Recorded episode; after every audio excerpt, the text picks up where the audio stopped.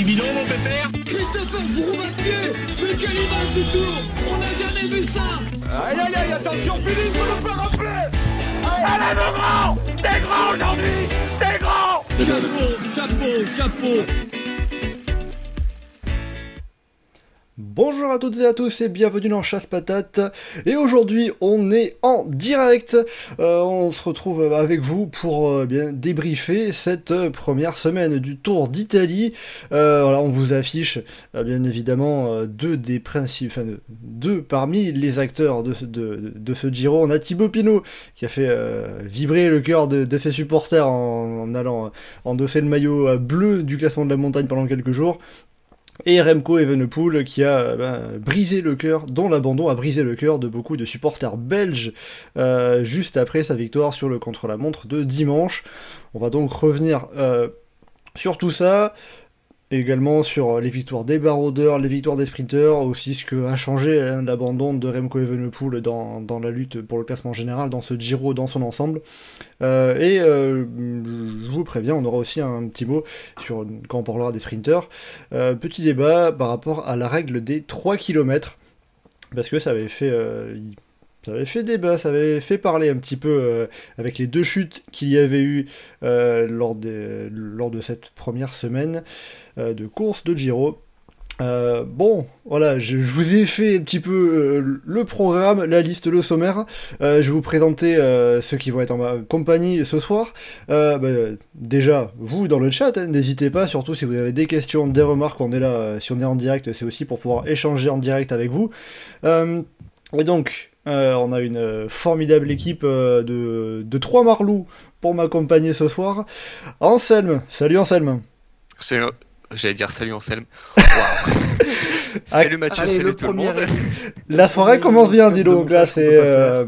T'as un peu trop fêté les, le cap des 15 victoires franchies par l'équipe Medellin Ouais, ça, on va dire ça, ouais. Sûrement. On, continue avec Johan. Salut Johan. Salut Mathieu, salut Anselme, salut le chat. Et on complète avec Geoffrey qui est, encore sur le Giro, même si euh, il va déjà avoir la tête assez rapidement sur les 4 jours de Dunkerque. Salut Geoffrey. La course au vrai maillot rose commence dans quelques heures. salut Mathieu, salut à tous. On va pas dire trop fort à nos amis italiens, mais. Euh. Si, si. Là, au moins, il n'y a pas à refaire les étapes aux derniers endroits. Euh, on fait pas passer par une piste cyclable sans prendre des vraies routes. Le seul moment où on sort de l'asphalte pour bagnole, c'est pour aller prendre du pavé, c'est pas pour prendre une piste cyclable. Ouais, la, course n'a aucun charme. Effectivement, le Giro, on n'en a pas si on compare aux 4 jours de Dunkerque. ouais, mais sur les 4 jours de Dunkerque, euh, bon, après, tu me diras, euh, l'avantage à, Dunkerque, on a une réale incroyable avec tous ces, notamment les, sprints filmés du dessus en intégralité, euh, ça c'est magique. Hein. Si je change pas la caméra à 300 mètres de la ligne, comme il y a eu un petit couac l'année dernière, ça reste vraiment les, sprints les mieux réalisés dans l'ensemble. Euh, effectivement, avec la caméra vue du dessus, euh, qui, permet d'avoir une énorme lisibilité. Euh. Bon, voilà, comme ça, allez, quoi. Deux minutes à peu près de live, on a déjà glissé un petit tacle à la réalisation italienne sur le Giro. Comme ça, c'est fait. voilà, je... Elle est pas pour le principe... la réalisation cette année? Pour le principe, on peut aussi mettre un tacle à la réalisation espagnole, hein, même si c'est pas un sujet. Euh. Ouais, c'était euh, sur le tour du le tour du Pays Basque. Alors j'avais pas pu suivre ça, mais euh, ça avait été un peu le bordel de ce que j'en avais lu au niveau de la réal. À l'image du sprint pour la deuxième place dans la dernière étape. pour ceux qui ont vu, ils comprennent. Bon, bah écoutez, c'est c'est comme ça, heureusement qu'on a les, courses françaises pour relever un peu niveau, hein, le 4 jours de Dunkerque. Mais oui, comme le Tour de Gironde, hein, qui a eu un sprint magnifique, tu nous disais juste avant de prendre l'antenne. Bah, c'est moi qui filmais, c'est moi qui filmais à l'arrivée en plus, donc la, la, réelle, je vais pas la critiquer. Hein. Euh, je vois dans le chat, on a Alexandre euh, qui nous dit manque le tac au, chronométreur officiel aussi. Alors c'est vrai que ça justement, tu parlais du Tour de Gironde, une épreuve junior sur laquelle j'étais ce week-end, et eh bien on avait un live timing qui marchait. Voilà, on avait un, des, temps euh, en direct fiables. Il ah, faut dire que attribuer le maillot de grimpeur parce que à la mauvaise personne parce qu'il y a un problème de chrono, ça quand même c'est très très fort. Le, à noter que le Giro a changé de chronométreur cette année. C'était Tissot ces dernières années et euh, je ne sais plus qui c'est cette Tudor. C'est Tudor. C'est Tudor. C'est pour ça que l'équipe Tudor est invité, bien sûr, évidemment, sur ce Giro. voilà, ils ont pas fait les combines de la, de, de la Volta. Donc, donc, Et c'est parce que, que- et c'est ce qu'ils disent au chronométreur du coup pendant l'étape dès qu'il fait une connerie. Voilà, et donc. euh, Ça va On être est long live. hein. ouais, ça- ça- on est. Ah bah, on, est on est juste sur les présentations et on vient déjà faire 3 minutes de digression donc euh, ça promet pour la suite. Bon, ça va, on est en direct, on est là pour ça aussi. Hein, c'est, euh, ah bah écoutez, ils sont euh, chauds dans le chat là à 23h30 on y est encore à cette. Alors on, en- on attend un petit peu, on va pas envoyer la sauce dès le départ pour euh, euh, si jamais il y en a qui arrivent avec un peu de retard. Euh, mais bon, on va quand même y aller. On va pas passer trois plombes à parler, de la réal et, des chronométreurs. Déjà pour commencer, je vous propose euh, faire un bilan global de ce qu'on on a pu voir sur cette première semaine. Alors, on a eu donc 9 étapes avec euh, Remco Evenepoel qui a pris le maillot rose, qu'il a, rendu, qu'il a donné à Andreas Selknesson depuis qu'il a récupéré sur le chrono avant de devoir abandonner sur, euh, Covid euh, bah, quelques heures après avoir gagné le chrono. On évoquera l'abandon de Remco Evenepoel et ce que ça peut impliquer ensuite, mais déjà, la première semaine dans son ensemble, comment est-ce que vous l'avez trouvé? Qu'est-ce que vous en avez pensé?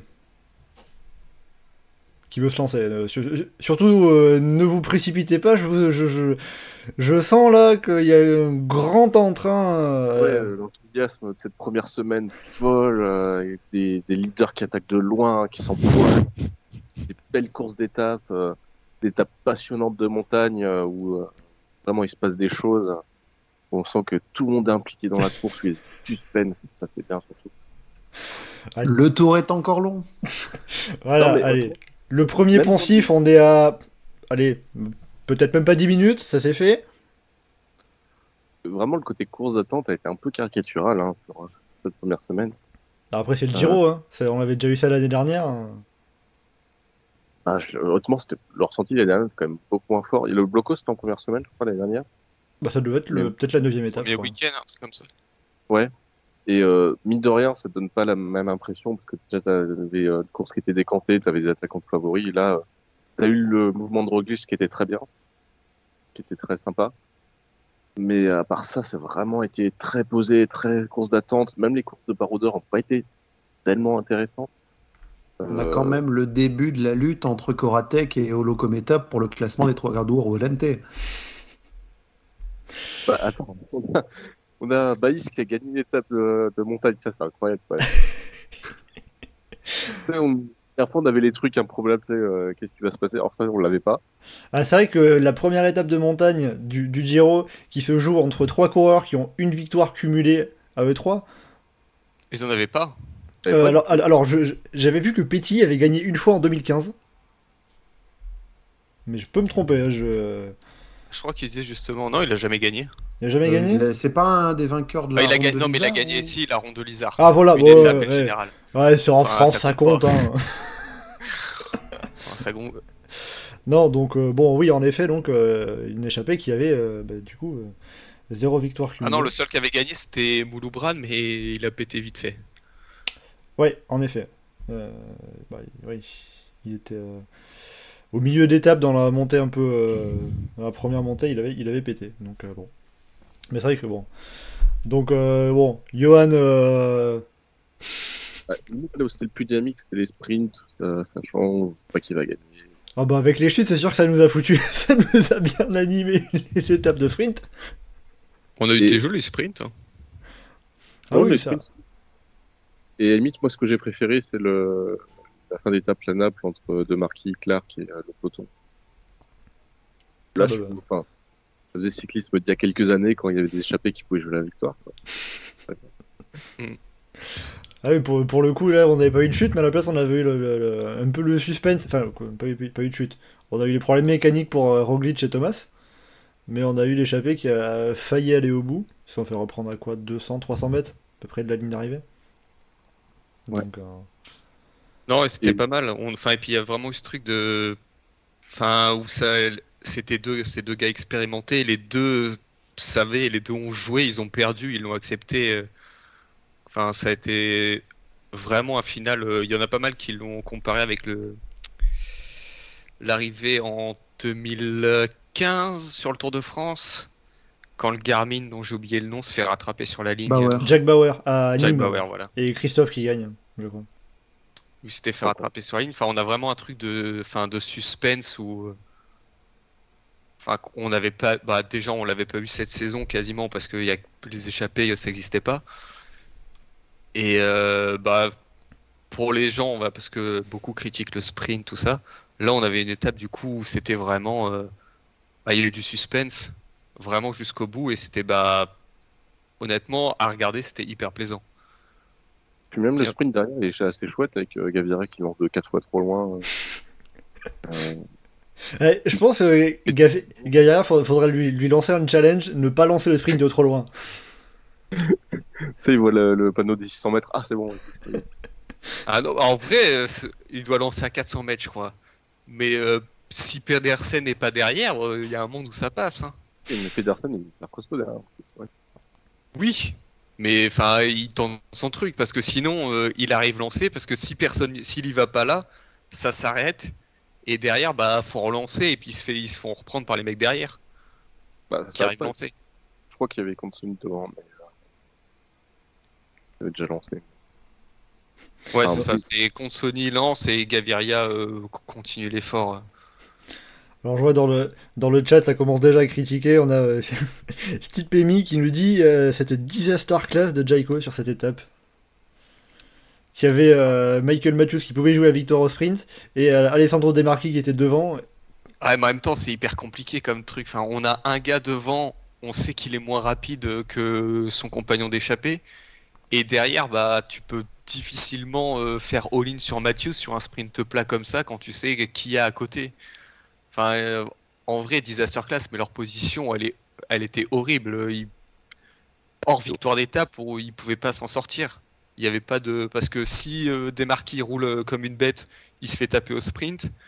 Et s'il roule pleine balle dans le peloton derrière, Matthews il va faire 3 et tout le monde va leur tomber dessus. Donc euh, difficile de faire autrement pour eux. Sachant qu'en plus ils ont déjà une étape euh, de leur côté. Alors après, euh, je, rebondis un peu euh, au message qu'on a dans le chat, euh, n'hésitez pas surtout. On a Alexandre toujours qui nous dit les batailles vers l'échappée, pour l'échapper vers la Golaceno et Fossombrone, c'était sympa. Sinon, on pouvait attendre mieux de ce début de Giro.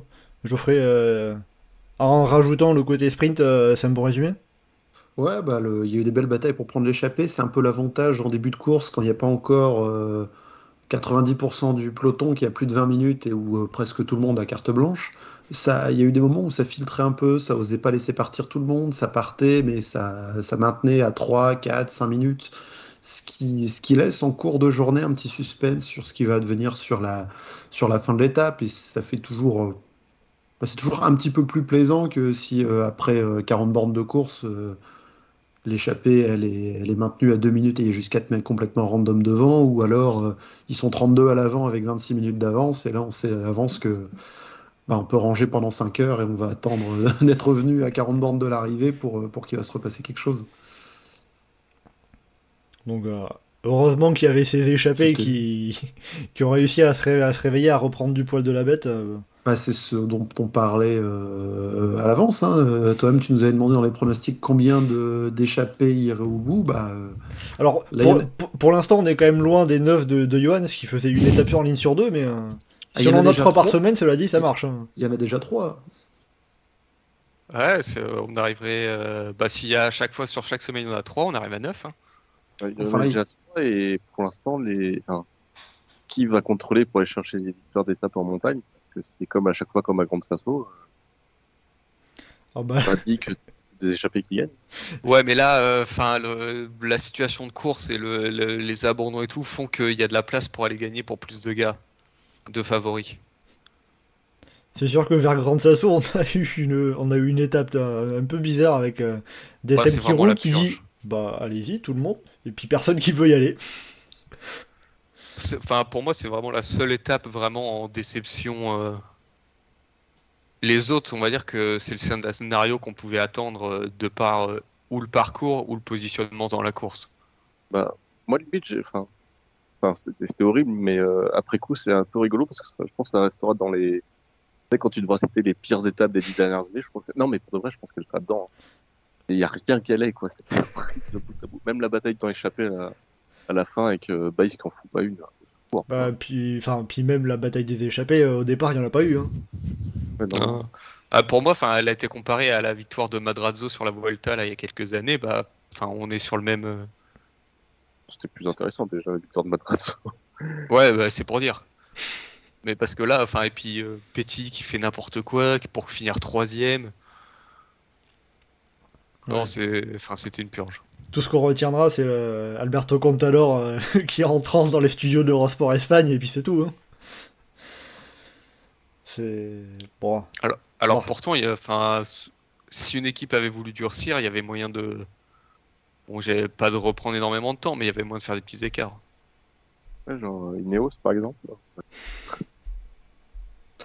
Bah, euh, Ineos, euh, ils ont deux coureurs sur le podium hein, pour le moment, Ouais, euh, Ineos, ils sont, dont- ils sont dont le leader position. virtuel.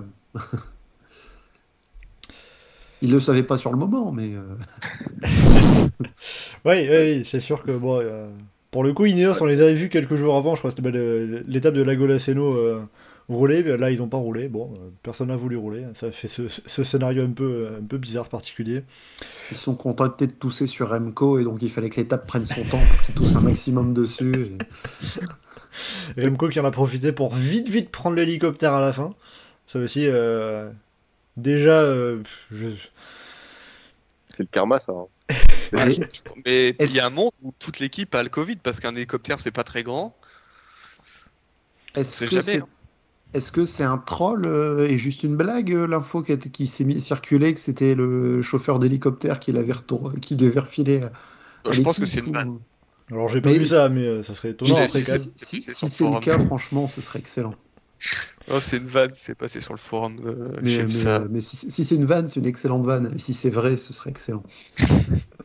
Alors, pas, pas, pas pour Remco, mais euh, oui.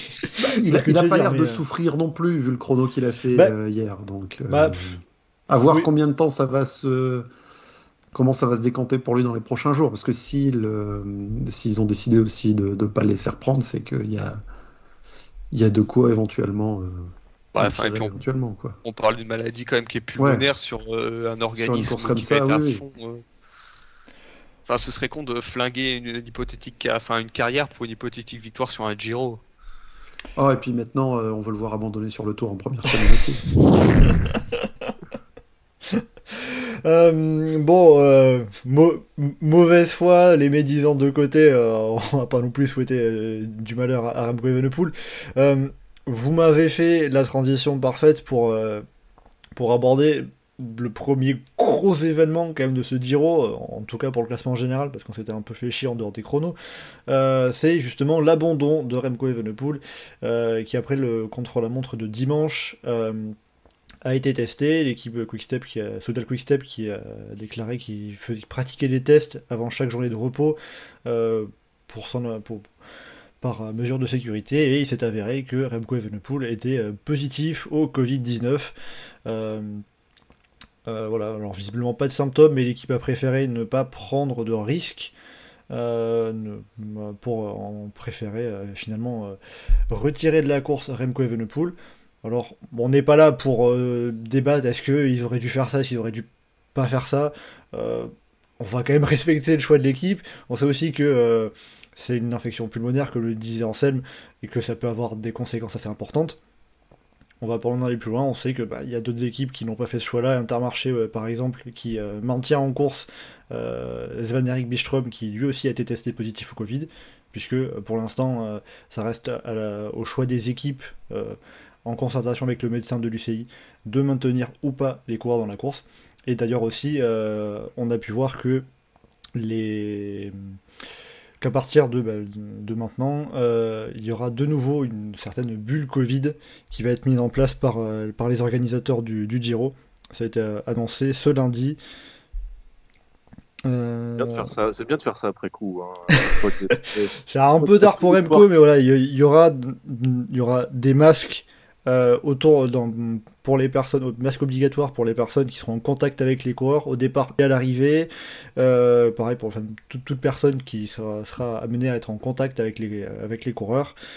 et des tests qui seront disponibles pour les équipes qui le souhaitent, avec toujours cette possibilité d'abandonner en fonction des résultats et rien qui ne sera obligatoire également. Après, par rapport à ce que tu disais, Johan, si RCS ils étaient bons sur l'anticipation, ça se saurait. c'est quand même littéralement deux jours après une étape où, après l'arrivée au sommet, tous les coureurs sont descendus en télécabine au milieu du public. Normal. Ah euh, on avait pu voir, c'est euh, Rudy Moller qui a mis en story Instagram euh, que bah, voilà, on redescend en télécabine avec tout le monde pendant que bah, les, les Quick-Step étaient tout contents de, descendre en hélicoptère. Alors c'est vrai que c'est vrai que c'était aussi première polémique avec RCS qui avait proposé ce choix à toutes les équipes, mais un choix payant. Hein, c'était là. C'est un sport populaire, on est au contact du public, le vélo. Voilà, et euh, bon, c'est vrai que ça, m'avait fait tiquer quand j'avais vu euh, l'équipe Quick-Step qui avait mis euh, le petit selfie dans l'hélicoptère. Je me suis dit, bizarre. Et puis en plus, j'avais déjà, j'avais déjà souvenir d'avoir vu ça. Donc c'est, donc c'est pas une première. Mais bon, bref. on va revenir sur Remco Evenepoel. Déjà, avant de parler de ce que ça va changer dans la course, déjà, le bilan qu'on peut faire de, de ce qu'on a vu de la part du Belge, du champion du monde sur ce Giro. Euh, qu'est-ce qu'on peut en retenir de sa course déjà sur, euh, bah, sur ces neuf étapes? Il en a gagné deux. Merci Sherlock. Et il écrase les, euh, enfin il écrase le sprint entre tous les autres à Campo Liberatore, donc c'est pas non plus. Enfin après le sprint, ils ont accéléré, mais de là à dire que je sais pas si les mecs derrière ils étaient en mode putain, faut que je saute Remco ou bon, je reste dans ça, enfin, faut pas perdre de temps. Mais bref. bon, donc, vous, ce que vous en retenez, c'est euh, les, deux, les deux chronos, la, la, surtout euh, les écarts qu'il y a eu sur le premier, euh, des écarts qui étaient quand même assez important sur le contre-la-montre inaugurale en direction d'Ortona. Il met 22 euh, secondes à Filippo Ganna, 29 secondes à Joao Almeida, qui sont les deux coureurs, les deux seuls, à moins de 40 secondes en 19 km 600. C'était déjà rien que là assez frappant quand même. C'est ça, ils se sont pris une seconde et une seconde et demie au kilomètre, tous les autres se sont pris au moins deux secondes. Ouais. Parce que le, ce chrono-là a fait moins d'écart que, a fait plus d'écart pardon que celui de, de Cesena euh, dimanche, alors qu'il était deux fois plus court. Ouais, dans le premier, le premier chrono, c'est une démonstration. Hein. Est-ce que, est, est que ça vous a étonné que ça soit que Remco Evenepoel marque autant à ce point ah oui, il a été impressionnant dans les trajectoires qu'il prenait. Là, la petite descente euh, sur le chemin qui était même pas une route pour arriver euh, sur la piste cyclable en bord de mer. Euh, enfin, la, trajectoire qu'il a pris, on sent qu'il a, il a progressé en, aisance sur un vélo. Oui, alors que ça avait souvent été cité comme un de ses points faibles. Surtout en plus avec un vélo de chrono qui n'est pas le vélo le plus facile à manier là, il est passé crème, hein, alors qu'on voyait les autres coureurs qui passaient derrière lui. Euh, ah, il fallait faire un peu plus attention, on mettait un peu les mains sur les freins. Euh, comme c'était un passage un peu euh, tendu à la sortie de la piste cyclable, Remco, ça file tout seul. Hein. Bah après le premier chrono, je me suis dit soit il a trois jambes au-dessus de tout le monde, soit il est vraiment en forme beaucoup trop tôt, je me suis dit, il est en forme trop tôt euh, après le l'étape de Fossombrone et le chrono, mais bon, euh, ah, on a eu des éléments explicatifs après, euh, donc bah, c'est toujours possible qu'il ait été trois jambes au-dessus. Il y avait sa chute aussi, hein, auparavant. Oui, après Roglic est tombé aussi et on l'a vu à Fossombrone, il était pourtant, il a après il était beau, il était à l'aise, mais euh, c'est vrai que les chutes, ça peut affecter euh, différemment les, les différents coureurs. Surtout que Roglic, il a l'habitude de tomber. Après, Roglic, il était tombé où? Parce que dans l'étape de Salerne où, tout, enfin, y avait, les chutes se sont enchaînées, euh, je sais qu'Evenepoel, on l'a vu tomber deux fois. le coup du chien et le coup juste après la banderole des 3 km où il, fait, il se percute un peu avec Alex Kirch, je crois. Euh, Primo Roglic, euh, je sais juste qu'il a échangé son vélo avec Sepkus euh, dans la chute à Ciborne, mais. Et l'ont pas. Il me semble qu'il l'avait annoncé dans la chute à ce moment-là. D'accord. Bon, en tout cas, il était vite reparti, quoi. Oui. Ils ont fait des progrès chez, dans les changements de vélo chez Jumbo depuis le dernier Tour de France. Ah bah, euh, c'était compliqué de faire pire. hein. Johan? Mais si. Ouais, bah, après, euh, moi, la première semaine de Redco, je trouve que c'est un monde qui est capable de gagner les courses d'une semaine. Ça donne pas plus d'infos parce qu'on n'a pas eu de hautes montagnes, on n'a pas eu des grandes étapes euh, à haute altitude, donc euh, le premier chrono il m'a surpris parce que je pensais honnêtement pas qu'il mettre une pile pareille à tout le monde, notamment à Philippe Ogana. Euh, et mais après, euh, le reste c'était à peu près ce qu'on pouvait attendre sa part. On aurait pu attendre qu'il suive Roglic quand il attaque, mais après il y a plein de circonstances qui font que, non du coup. Euh, mais sinon, je trouve qu'il a été là où on l'attendait. Euh, un truc qu'il a très bien fait, je pense, c'est s'imposer en tant que patron du peloton. Clairement, il y avait lui, les autres, il n'y avait même pas Roglic à son niveau, c'était vraiment lui le, patron. Rien que pour ça, ça, ça peut avoir semaine au moins ça dit que ça, c'est qu'il est capable de se dire euh, je suis leader et puis c'est moi qui gère la course, tout ça. Après, la plus grosse indication qu'on a eue sur son équipe, moi que moi j'avais beaucoup encensé, qui n'a pas été forcément aussi, aussi forte que ça, mais euh, sur lui, il y a pas, je, je trouve pas qu'il y a pas trop d'indications sur de de plus ou de moins que ce qu'on pouvait avoir au départ, donc euh, Ouais, de- en- encore un Giro euh, sur lequel on n'a aucune conclusion à tirer. C'est un peu ça, Ah, quoi. Il y a quand même quelque chose qui vient s'ajouter à la légende de Remco Evenepoel pour les comparaisons avec Eddy Merckx. Euh, abandonner un maillot, un Giro alors qu'il est en rose après un contrôle positif, euh, ça fait un nouveau avec Merckx. Et après avoir euh, été champion du et en étant champion du monde quelques mois avant. C'est ça? Euh, non, non, non, le- le- l'exclusion de Merckx pour contrôle positif, c'était pas pour une maladie en 69. Euh, Oui, en oui, oui. 68, en étant champion du monde, il le gagne le Giro. Ah oui, pardon. Bon, bah, lui- tous les deux avaient déjà été champions du monde, ça au moins c'est bon. Mais oui, c'était pas la, la- la même histoire de contrôle positif à l'époque. Euh, Et puis là, t'essayes de meubler un peu parce que tu pourras pas couper au montage. Non, non, non, non. non, mais de toute façon, euh, non. Par contre, on, on sait toujours pas ce qu'il vaut sur une vraie étape de montagne, du coup. On sait toujours pas ce qu'il vaut sur un vrai grand tour. Ah, ça dénie toujours la Vuelta. Ça- Une pensée pour nos amis espagnols. le, petit- le- le petit cœur d'Ancel me saigne, mais il ne dit rien. Si on parle de la Vuelta, pour l'instant, la meilleure course pour étape de l'année, c'était la Vuelta finie, non? Ah oui, ça. euh, la direction le Giro, là, Attends, il y a les 4 jours qui la Euh, semaine prochaine. On euh, l'a- il arrive là.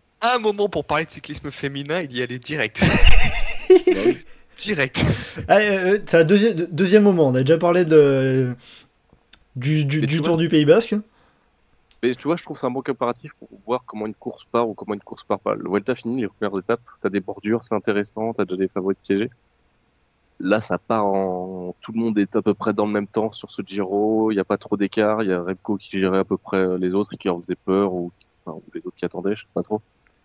Enfin, le dixième, Euh. il y a 3 minutes déjà, il y a quand même un peu d'écart.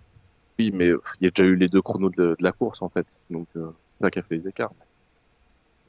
Et il en reste un dixième. Trois minutes, c'est pareil. Un dixième du général, c'est pas beaucoup. Surtout après, que c'est ça- même plus 3 minutes maintenant, ça fait euh, 2 minutes 15. Effectivement. Bon, enfin, on a quand même eu des grands tours où, euh, au début de troisième semaine, le dixième, il était à moins d'une minute. hein. Ouais, mais bon, le tour est encore long.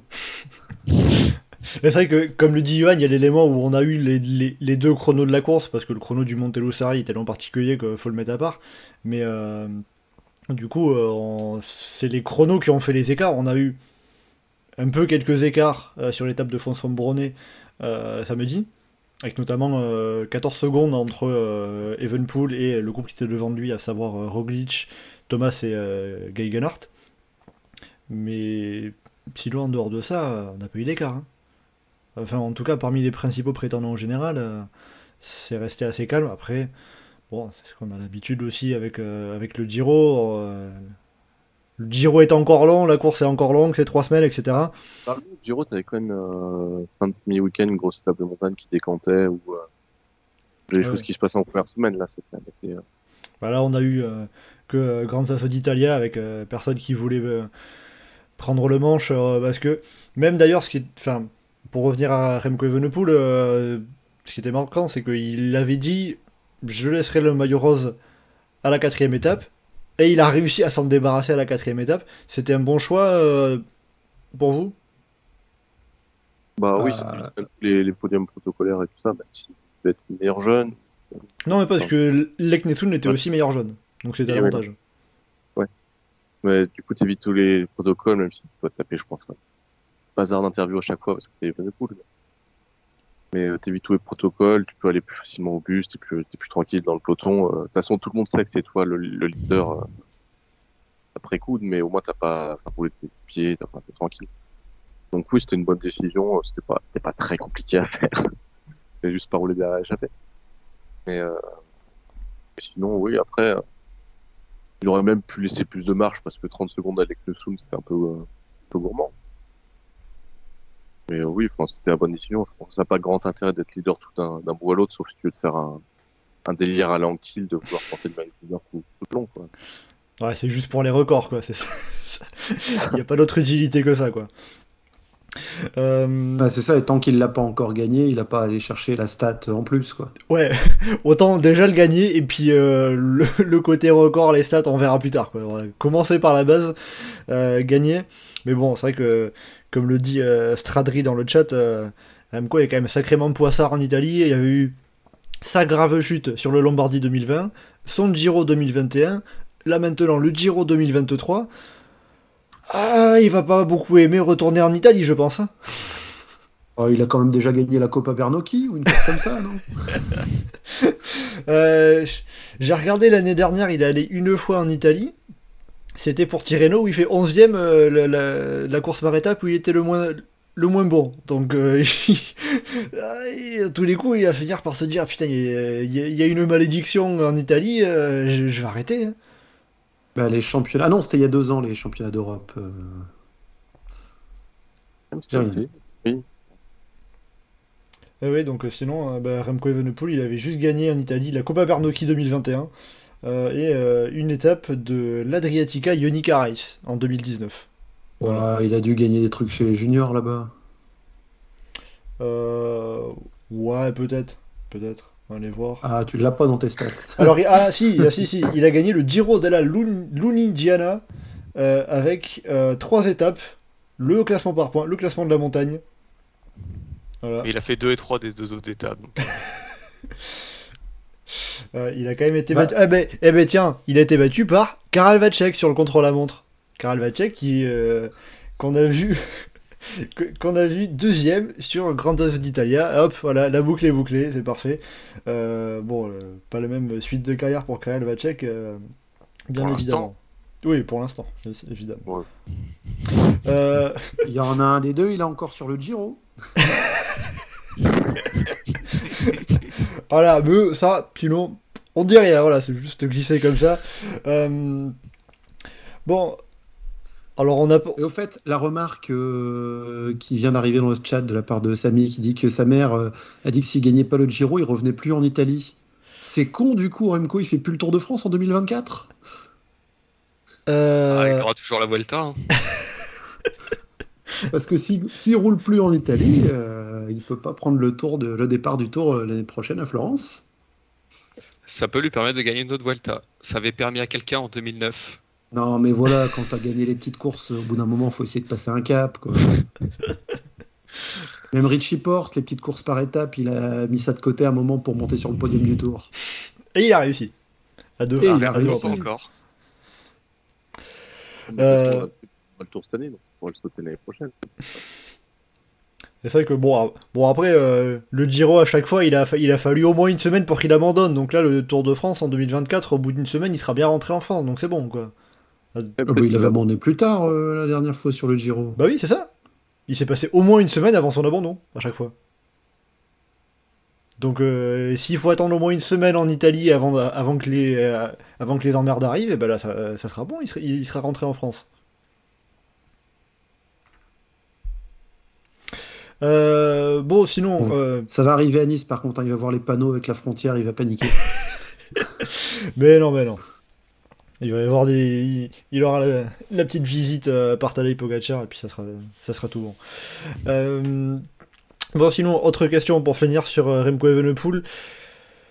Maintenant qu'il a abandonné ce Giro, quelle peut être la suite de sa saison? Est-ce que ça serait une bonne idée pour vous de l'envoyer viser le Tour de France qui arrive maintenant le départ d'ici à peu près un mois et demi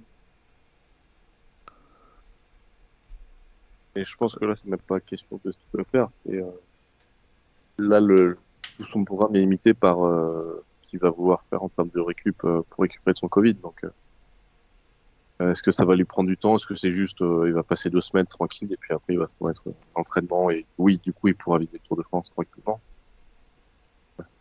Après, oui, de manière générale, ça n'a pas d'intérêt à ce qu'il saute le Tour de France pour aller faire la Vuelta. S'il peut faire le Tour de France, il peut faire le Tour de France pense pas que ce soit trop euh, en question actuellement. Bah, si dans un mois il gagne le Tour de Suisse avec deux minutes d'avance sur le deuxième, euh, on sait qu'il va être là en juillet. Quoi.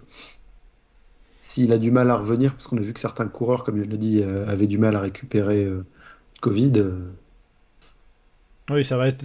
Ça va être encore un peu tôt. C'est sûr que la, façon dont il va récupérer guerre du Covid, bah, ça va être le premier indicateur que nous, on n'aura pas. On n'aura pas cette information, évidemment. Euh, bon, on va espérer déjà, euh, tout naturellement, qu'il puisse récupérer du mieux possible. Hein. Euh, c'est déjà la base, évidemment. Euh, Anselme, j'avais l'impression que tu n'étais pas d'accord avec ce que disait Johan. Bah, même s'il récupère bien du Covid, il va pas forcément arriver dans les meilleures conditions sur le Tour de France. Il serait pas le seul, hein, d'ailleurs, hein, parce qu'on a un, certain Tadej P qui, qui va récupérer d'une blessure lui aussi. Ouais, il y a ça aussi, mais s'il arrive pas, enfin, il y a, un monde où il arrive sur le Tour de France pas hyper en forme. Et euh, bah, le Tour de France, c'est le Tour de France. On dit souvent que bah, pour les Français, tu as toute la pression. Mais aujourd'hui, avec le statut qu'il a, euh, Evenpool, s'il arrive sur le Tour de France, avec ce qu'il a montré en début de Giro à Liège-Bastogne-Liège, s'il gagne un Tour de Suisse ou si enfin, il est champion de Belgique du chrono avec euh, deux minutes d'avance sur le deuxième, on va se dire qu'il est en forme l'attente va être énorme. Et si il est pas au top et qu'il se fait laver par un Vingegaard en montagne, bah le, retour à la réalité, il peut être très dur euh, dans son pays. Ça peut lui foutre un coup au moral, même si bon, j'imagine que mentalement, il doit être assez solide. Mais euh, enfin, à sa place, sa saison, elle était, il n'était pas censé faire le Tour de France. Il a ce contretemps, ok, mais euh, je serais, enfin, ce serait mon coureur, j'aurais plutôt tendance à lui faire euh, courir, bah, euh, lui faire préparer les mondiaux San Sébastien et puis la Vuelta ensuite pour aller conserver sa couronne. Donc, c'est-à-dire que pour toi, Anselme, c'est pas envisageable, parce que j'en avais vu quelques-uns sur le forum qui émettaient cette idée-là, d'envoyer Remco Evenepoel sur le Tour de France sans pression, sans objectif vraiment fixé, pour lui dire, bah vas-y, profite justement, profite prends cette expérience et en 2024, tu auras cette expérience d'avoir déjà vécu ce que c'est un Tour de France. C'est pas envisageable Et enfin, même s'il le dit, même si euh, c'est ce qu'on est, ce, que son équipe attend, enfin jamais les suiveurs ou les fans, personne ne le prendra comme ça. Enfin, même à l'époque où des Pinot et Bardet arrivaient en disant euh, non, mais on va pas jouer le général ou des trucs comme ça, tout le monde s'attendait quand même à ce qu'il joue le général. Et quand il perdait du temps, euh, ça, il disait oh bah oui, il a pas d'ambition ou des trucs comme ça. Donc s'il arrive sur le tour et qu'en fin de première semaine il est au bout d'une demi-heure, enfin, je vois pas, enfin et puis je vois pas l'intérêt pour lui de venir jouer un Tour de France euh, en baroudeur. Yoann? Dans cette question-là, il y a l'énorme problème d'Evenepoel depuis du carrière, c'est médias belges. voit Evenepoel sur le tour, euh, c'est sûr qu'ils vont faire des caisses, qu'ils vont investir à la lutte avec Pogacar, Vingegaard et euh, après, euh, quel que soit lui, comment il va y avoir du tour, il aura cette pression-là. Ouais, c'est aussi pour ça qu'il est parti vivre en, Espagne, hein, pour se décharger un peu de, toute cette pression. Euh, bon, il y a aussi ce truc-là d'être euh, la pépite belge, d'être aussi champion du monde. Ça, ça peut jouer aussi, hein, mine de rien, en termes d'attente, etc., du, public, des médias, des suiveurs, etc. Après, même si tu vois, il a peut-être, peut-être envie de gagner sur le tour avec le meilleur champion du monde, mais à côté son équipe, c'est comme le dit Miette là dans le chat. L'équipe, il y a déjà Jacobsen qui est prévu sur le tour avec une équipe autour de lui. Enfin, Jacobsen qui est aujourd'hui un des meilleurs sprinteurs du monde. Je crois pas qu'il soit sous contrat l'année prochaine. Si euh, à un mois du tour, tu lui dis, euh, bah en fait, euh, là l'équipe, on va ramener Evenpool et tu auras plus toute l'équipe, mais que trois gars pour toi. Enfin, ça la fout un peu mal et bah c'est un coup. euh, alors je sais pas si euh, Jacobsen pourrait aller voir ailleurs, mais Le fait vert, dès qu'il peut dégager un sprinter parce que ça lui va vu, euh, il s'en fout. ouais, enfin pour l'instant Jacobsen il gagne encore les trucs. euh, c'est un prétendant, ce serait un prétendant solide au maillot vert, donc euh, Il y a un paquet de sprinters qui gagnaient encore quand ils étaient chez Quickstep et dès que les Fever en voulaient plus, ils se sont mis à plus gagner et qu'ils se sont retrouvés ailleurs. hein. Parce que Oui, Donc euh, tant qu'ils mais- encore, euh, enfin il y a du déjà vu. ouais. aujourd'hui je vois pas. Enfin sachant qu'en plus euh, même si euh, ils ont Merlier derrière, euh, il n'y a pas, enfin il y a pas de remplaçant ou alors faudrait qu'il chope de lit. Non, mais- mais, enfin, Il partira pas de l'auto de Arnaud Delis, quoi. Jacobsen, il se barre de, de Quick Step, il baisse, un, il baisse de niveau, il y a Merlier qui prend sa place, il va au tour, il gagne 3 étapes. Hein. C'est la classique Quick Step, hein. Euh, bon, donc, donc, donc pour vous, euh, le fait, euh, on peut, on- c'est c'est pas possible, enfin, il y a, il y a pas cette possibilité d'envoyer euh, Remco Evenepoel plus Jacobsen et son train. euh. Ouais, Enfin techniquement si c'est possible, mais je suis pas sûr que ce soit une bonne idée. Bon, en tout cas, euh, je lis dans Si, le chat, euh, on a. euh, C'est- jouable et si ça foire, euh, vu la- la- les compétences de gestion humaine de Lefebvre depuis quelques années, où ça fait qu'aller de mieux en mieux, euh, on peut être certain qu'il saura mener une cohésion globale. euh. C'est le, c'est le Wolfpack, c'est le Wolfpack, tous C'est ensemble. ça. Euh, bon, je vois dans les messages sur le chat, vous êtes plusieurs à penser que, à l'i- à l'imaginer se préparer pour la Vuelta plutôt que de viser le Tour de France. Que ça serait pas trop pour lui le Tour de France euh, en termes de préparation, en termes de gestion d'équipe aussi par rapport à Fabio Jacobsen. Euh, donc euh, voilà, je vois Samy qui dit il va faire la Vuelta bien préparée. euh, et courir avec les rescapés du Tour et, euh, et les autres qui sont euh, moins forts que lui sur le Giro. Donc, Pour le coup, c'est sûr, sur la Vuelta, il va pas être embêté par un train de sprinter dans son équipe. oui, là, bon, ça pourrait faire un peu comme l'an dernier, avec une équipe tout, tout à, son, toute acquise à sa guise. Alors, je vois euh, Miette aussi qui dit il va aller saouler euh, ma- Henrik Mas sur la Volta. Euh, ne pleure pas déjà, Anselme. Ah il peut le battre. Euh, et après, pour finir sur Evenepoel, euh, on a Samia encore qui, qui nous dit euh, il a eu d'équipe, Evenepoel, sur ce, sur ce Giro?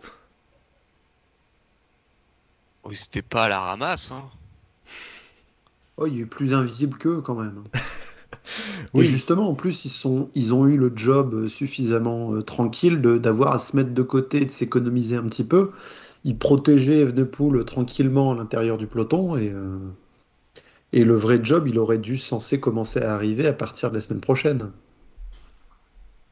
Et encore.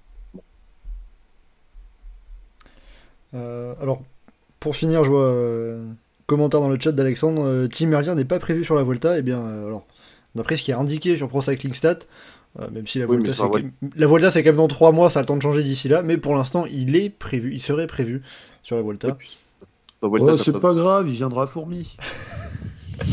Voilà. non plus. Enfin, tu prends des mecs placés au pied d'école, euh, un ou deux grimpeurs et ça suffit. C'est pas. T'as pas besoin de, de 3-4 mecs autour de toi en montagne comme sur un, sur le Tour de France. Euh, bon, voilà, avec tout ça, on a pas mal parlé de, de Remco qui a, qui a marqué quand même ce Giro et dont l'abandon euh, ben, va bien bouleverser, euh, risque de bien bouleverser quand même tous les équilibres qu'il y a autour de ce Tour d'Italie.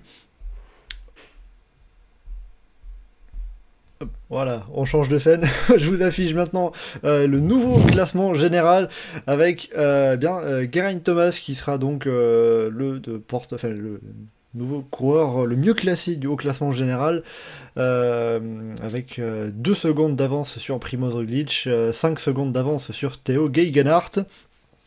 donc, déjà, Remco Evenepoel, il avait quand même euh, une avance euh, assez conséquente, assez importante au classement général, euh, puisqu'il avait tout simplement 45 secondes d'avance sur Geraint Thomas.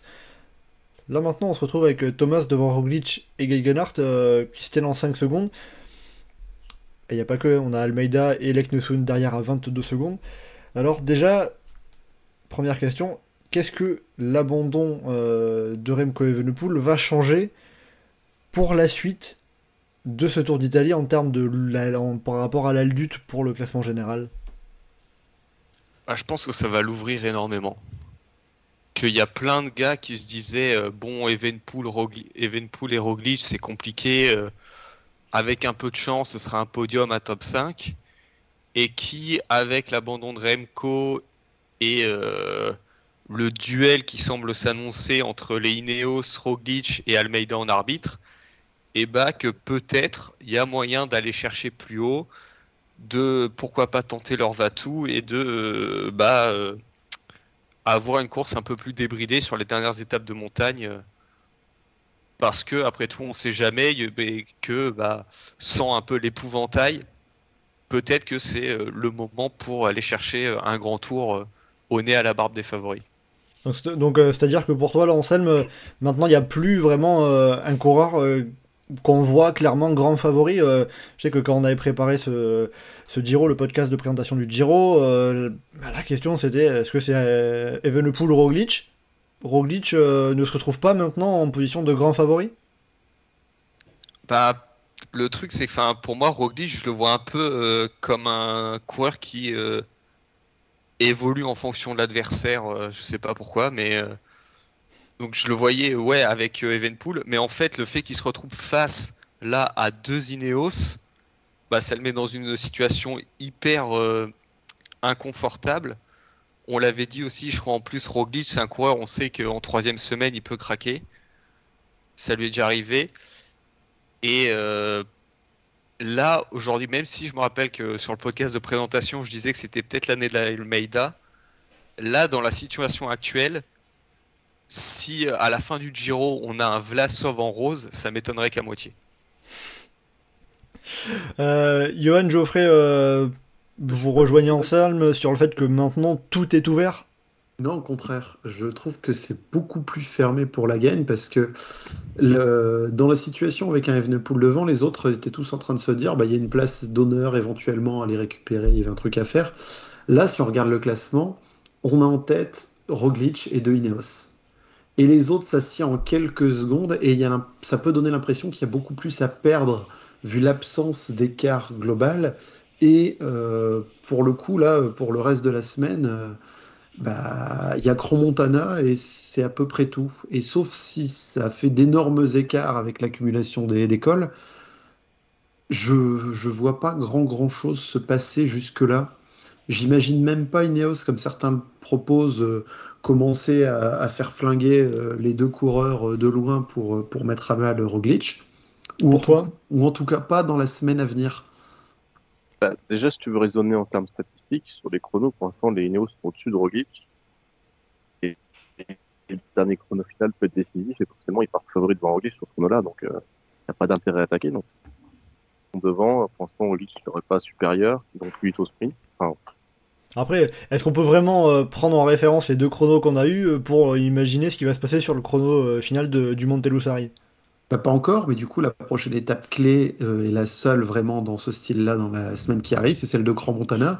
Et les deux Ineos, s'ils se rendent compte qu'ils réussissent à tenir Roglic sur une montée sèche, ils vont pas spécialement se dire qu'ils auront à attaquer. Et, euh, et ça va s'amuser à volontairement laisser des baroudeurs aller devant, comme ça ils prennent les bonifs, comme euh, ça Roglic, son punch pourra pas lui permettre de prendre 10 euh, secondes à droite à gauche. Des mecs comme Vlasov et Caruso, ils vont bien être contents de suivre et ils vont remonter euh, Balek qui va descendre, Pet Almeida qui va craquer à un moment, mais, mais voilà quoi, ça fait des coureurs qui vont peut-être faire 4 et 5 Derrière, euh, Kemna, bah, vu la situation, on va pas spécialement l'imaginer remonter. Sivakov, il va être là avec un travail d'équipier. euh, enfin, qui pour prendre tous les risques et faire sauter la course dans le top 10 actuellement Vraiment? Ah, la, pour moi, tu as la Bahreïn et la, et, euh, et la Bora. La Bora, ils ont Vlasov et Sivakov. Et la Bahreïn, ils ont Caruso Ah, qui, euh, je pense pas, enfin, même si c'est un Italien et un top 10 dans le Giro serait sympa pour lui. Enfin, il a déjà fait deuxième. Donc, euh, je vois pas l'intérêt pour lui de préserver une, place dans le top 5. Et avec Butrago et Egg qui sont pas loin derrière et très costauds, il a facilement de quoi envoyer des relais devant et tenter des trucs. Et Caruso l'avait fait euh, sur euh, le Giro qui termine deuxième, puisqu'il allait remporter la dernière étape de montagne en partant de très loin, notamment avec Romain Bardet. Voilà, mais, mais tardivement sur la fin, et donc pas dans la prochaine semaine, et donc il va rien se passer encore pendant une semaine. Et ce que je crains, c'est que dans ce qui arrive, Grand Montana va refaire quelques petits écarts. Ils vont se retrouver dans la dernière semaine. Le Monte Bondone, euh, ça des passages relativement roulants par ce versant-là. C'est pas celui qui permet de flinguer le plus, donc ça va continuer à faire de petits écarts. Euh, ils vont se retrouver euh, vers Zoldo Alto, ils vont pas oser partir trop loin parce qu'il y a une étape monstrueuse le lendemain et, euh, et on va se retrouver à, vite être à l'étape des, trois cimes de Lavaredo où, euh, où si ça se trouve, certains vont pas oser tout donner de peur de se prendre une mine le lendemain dans le chrono de Montelussari et voilà quoi, la situation actuelle me donne pas euh, d'idée de, course vraiment flinguée de loin alors que si euh, un Evenepoel largement en rose, euh, d'autres auraient eu plus de- d'occasions de bouger. Parce que le, en se disant, euh, en se disant bon bah au pire, si je perds, je, je, je, je perds la possibilité, de- la, la possibilité d'avoir une deuxième place. C'est pas si grave que ça. Ben, c'est ça, parce que si t'es si t'es 9 à 8 minutes du premier, mais seulement à 2 minutes du podium, c'est pas pareil que si t'es à 2 minutes du podium, mais que t'es aussi à 2 minutes du maillot rose. Les autres vont pas du tout laisser filer, donc euh, ça complique la capacité à certains de se mettre en avant. Ouais. Parce que ce qu'Anselme évoquait avec un Caruso et Bardet qui sont partis, là pour le moment, Caruso, euh, il décide de partir en début d'étape. Bon, bah Ineos, euh, Jumbo ou d'autres équipes, ils mettent 4 gars à rouler sur la plaine et ils le reprennent sans problème. Ouais, mais ça- Caruso, il va pas partir en début d'étape, il va mettre des relais et puis il attaquera dans le dans un Mais col. Et s'il attaque même dans le Saint-Bernard, pourquoi pas ben, euh, T'auras Sivakov et d'autres qui vont se mettre à rouler derrière lui. En plus, il a pas trop d'intérêt à attaquer. Ça se trouve, euh, Thomas, euh, Roglic, Grenard qui va avoir un moment de faiblesse. Il va remonter, il va se revenir à 40 secondes. Ça se trouve, il va faire un dernier chrono euh, super bon sur le Monte Ussari, il va gagner le Giro. Pour l'instant, il n'en sait rien. Surtout que quand on regarde ceux qui sont sur le haut, euh, Roglic, Thomas, Almeida, c'est quand même des mecs qui sont spécialistes d'avoir un pépin inattendu à un moment sur une course de trois semaines, même s'ils ont déjà gagné des belles courses, même s'ils ont déjà eu de bonnes places d'honneur. Euh, ce- ça semble pas improbable de se dire à un moment ils vont déconner quelque part et on va remonter tout seul. Ouais, mais je sais pas, un Caruso, il a quoi Il a 38 ans, un truc comme ça? Il a quel âge? On va regarder ça. 35. Bon, il est un peu plus. À Ouais. 35 ans. Enfin, déjà, il a fait podium d'un grand tour euh, en 2021, on s'y attendait pas. Moi, je me dis, euh, enfin, à sa place, bah, c'est un all-in. C'est. On tente le tout. Pour le ton coureur préféré qui faisait plein de places qui a fait plein de places d'honneur, euh, qui était trentenaire et tout ça, est-ce que tu l'as vu à un moment faire all-in euh, sur un grand tour? Ça a coupé, pardon.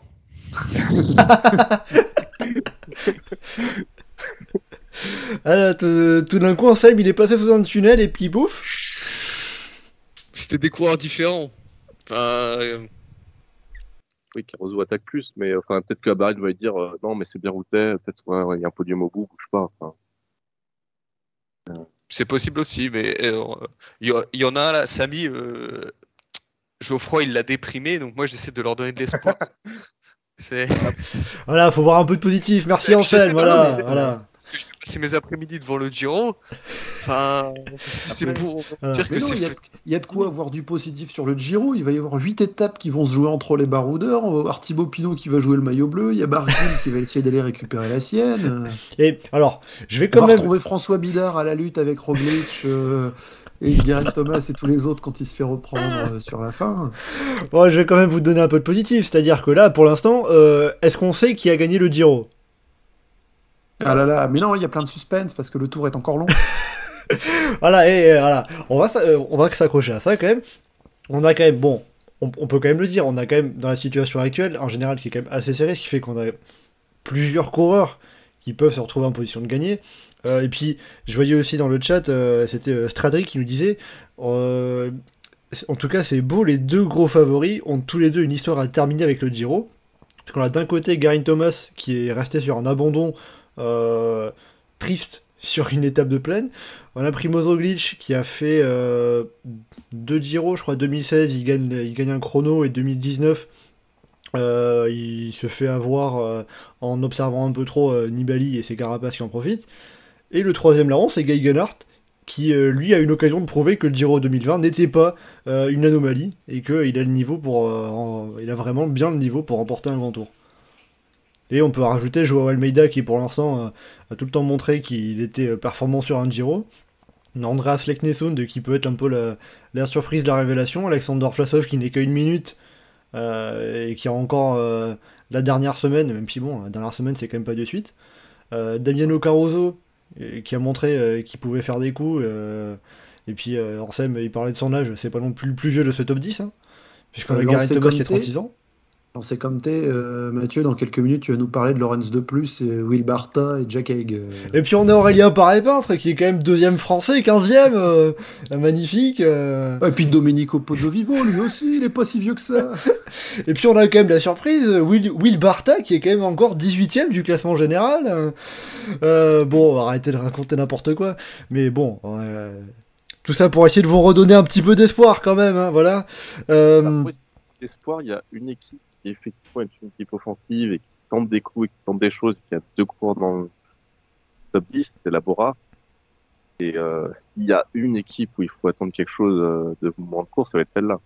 Ça va jamais être les Ineos qui ces dernières années sont une équipe ultra passive, euh, qui tente rien du tout et qui a deux cours en position de force. Il va plutôt vouloir essayer de canasser la course. Mais euh, s'il y a une équipe qui peut tenter des coups, c'est la Bora. C'est eux qui savent faire ça, c'est eux qui ont envie de faire ça en général.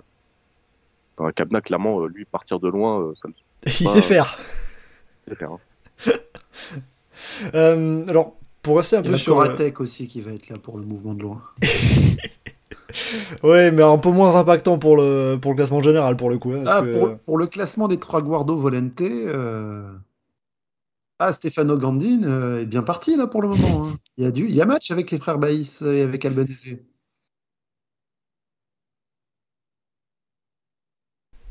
Bon voilà, je... Alors, j'ai lu vos messages dans le chat et euh, on n'entend plus Mathieu, c'est normal. Oui, c'est normal, j'avais coupé mon micro et j'avais oublié de le rallumer.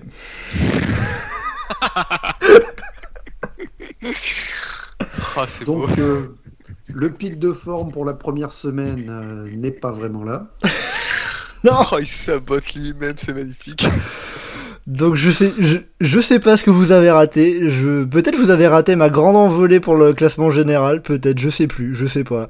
Euh, bref, voilà, je, je voulais essayer de vous redonner un peu d'espoir. Euh, Est-ce bon, que ce serait pas un signe? Ah, il y a plus de. Non, mais c'est c'est mort en fait. Ouais, non. euh, bon, bon, Giro. bref, bon. Qu'est-ce que vous voulez dire? La défaillance au bout d'une heure, là, ça fait mal. Hein. C'est. euh, Ah, Allez, mais t'as tout donné sur le Tour de Gironde international. c'est ça. D'ailleurs- Jusqu'à 23h30. Hein. Super. Le Tour de Gironde, on a vu euh, l'ancienne équipe d'Evenepoel qui a fait le triplé, d'ailleurs, les Croc Tormans. euh, Bah voilà. Les nouveaux Evenpool. Voilà, Ah, avec il, a un. pas, il, il a pas gagné le Tour de Gironde par contre. euh. Euh, non, puisqu'il il s'était pas pointé, sachant que, pour, pour l'anecdote, euh, cette équipe belge en général n'a pas la possibilité de venir sur le Tour de Gironde, parce qu'en général, ils ont toujours un championnat régional qui est euh, en même temps, et ce qui fait que du coup, ils peuvent pas sortir du pays. Donc cette fois, ils ont pu venir. Mais euh, bon, euh, maintenant que j'ai récupéré mon micro, on va quand même, je vais quand même vous parler du Giro, euh, parce que moi j'aime bien le Tour de Gironde, mais bon, vous Ah, êtes là pour le... même, Il y a, il y a un beau palmarès. euh. Ah, les, les, les, les derniers vainqueurs, enfin les vainqueurs juniors, c'est Valentin Rotaillot, Carlos Rodriguez et euh, Joshua Tarling qui sont tous passés pro ensuite. Ah oui, parce qu'avant c'était une course amateur, c'est ça? C'était une course élite en point 2. C'était, euh, c'est passé, passé élite dans la fin des années 80, je crois.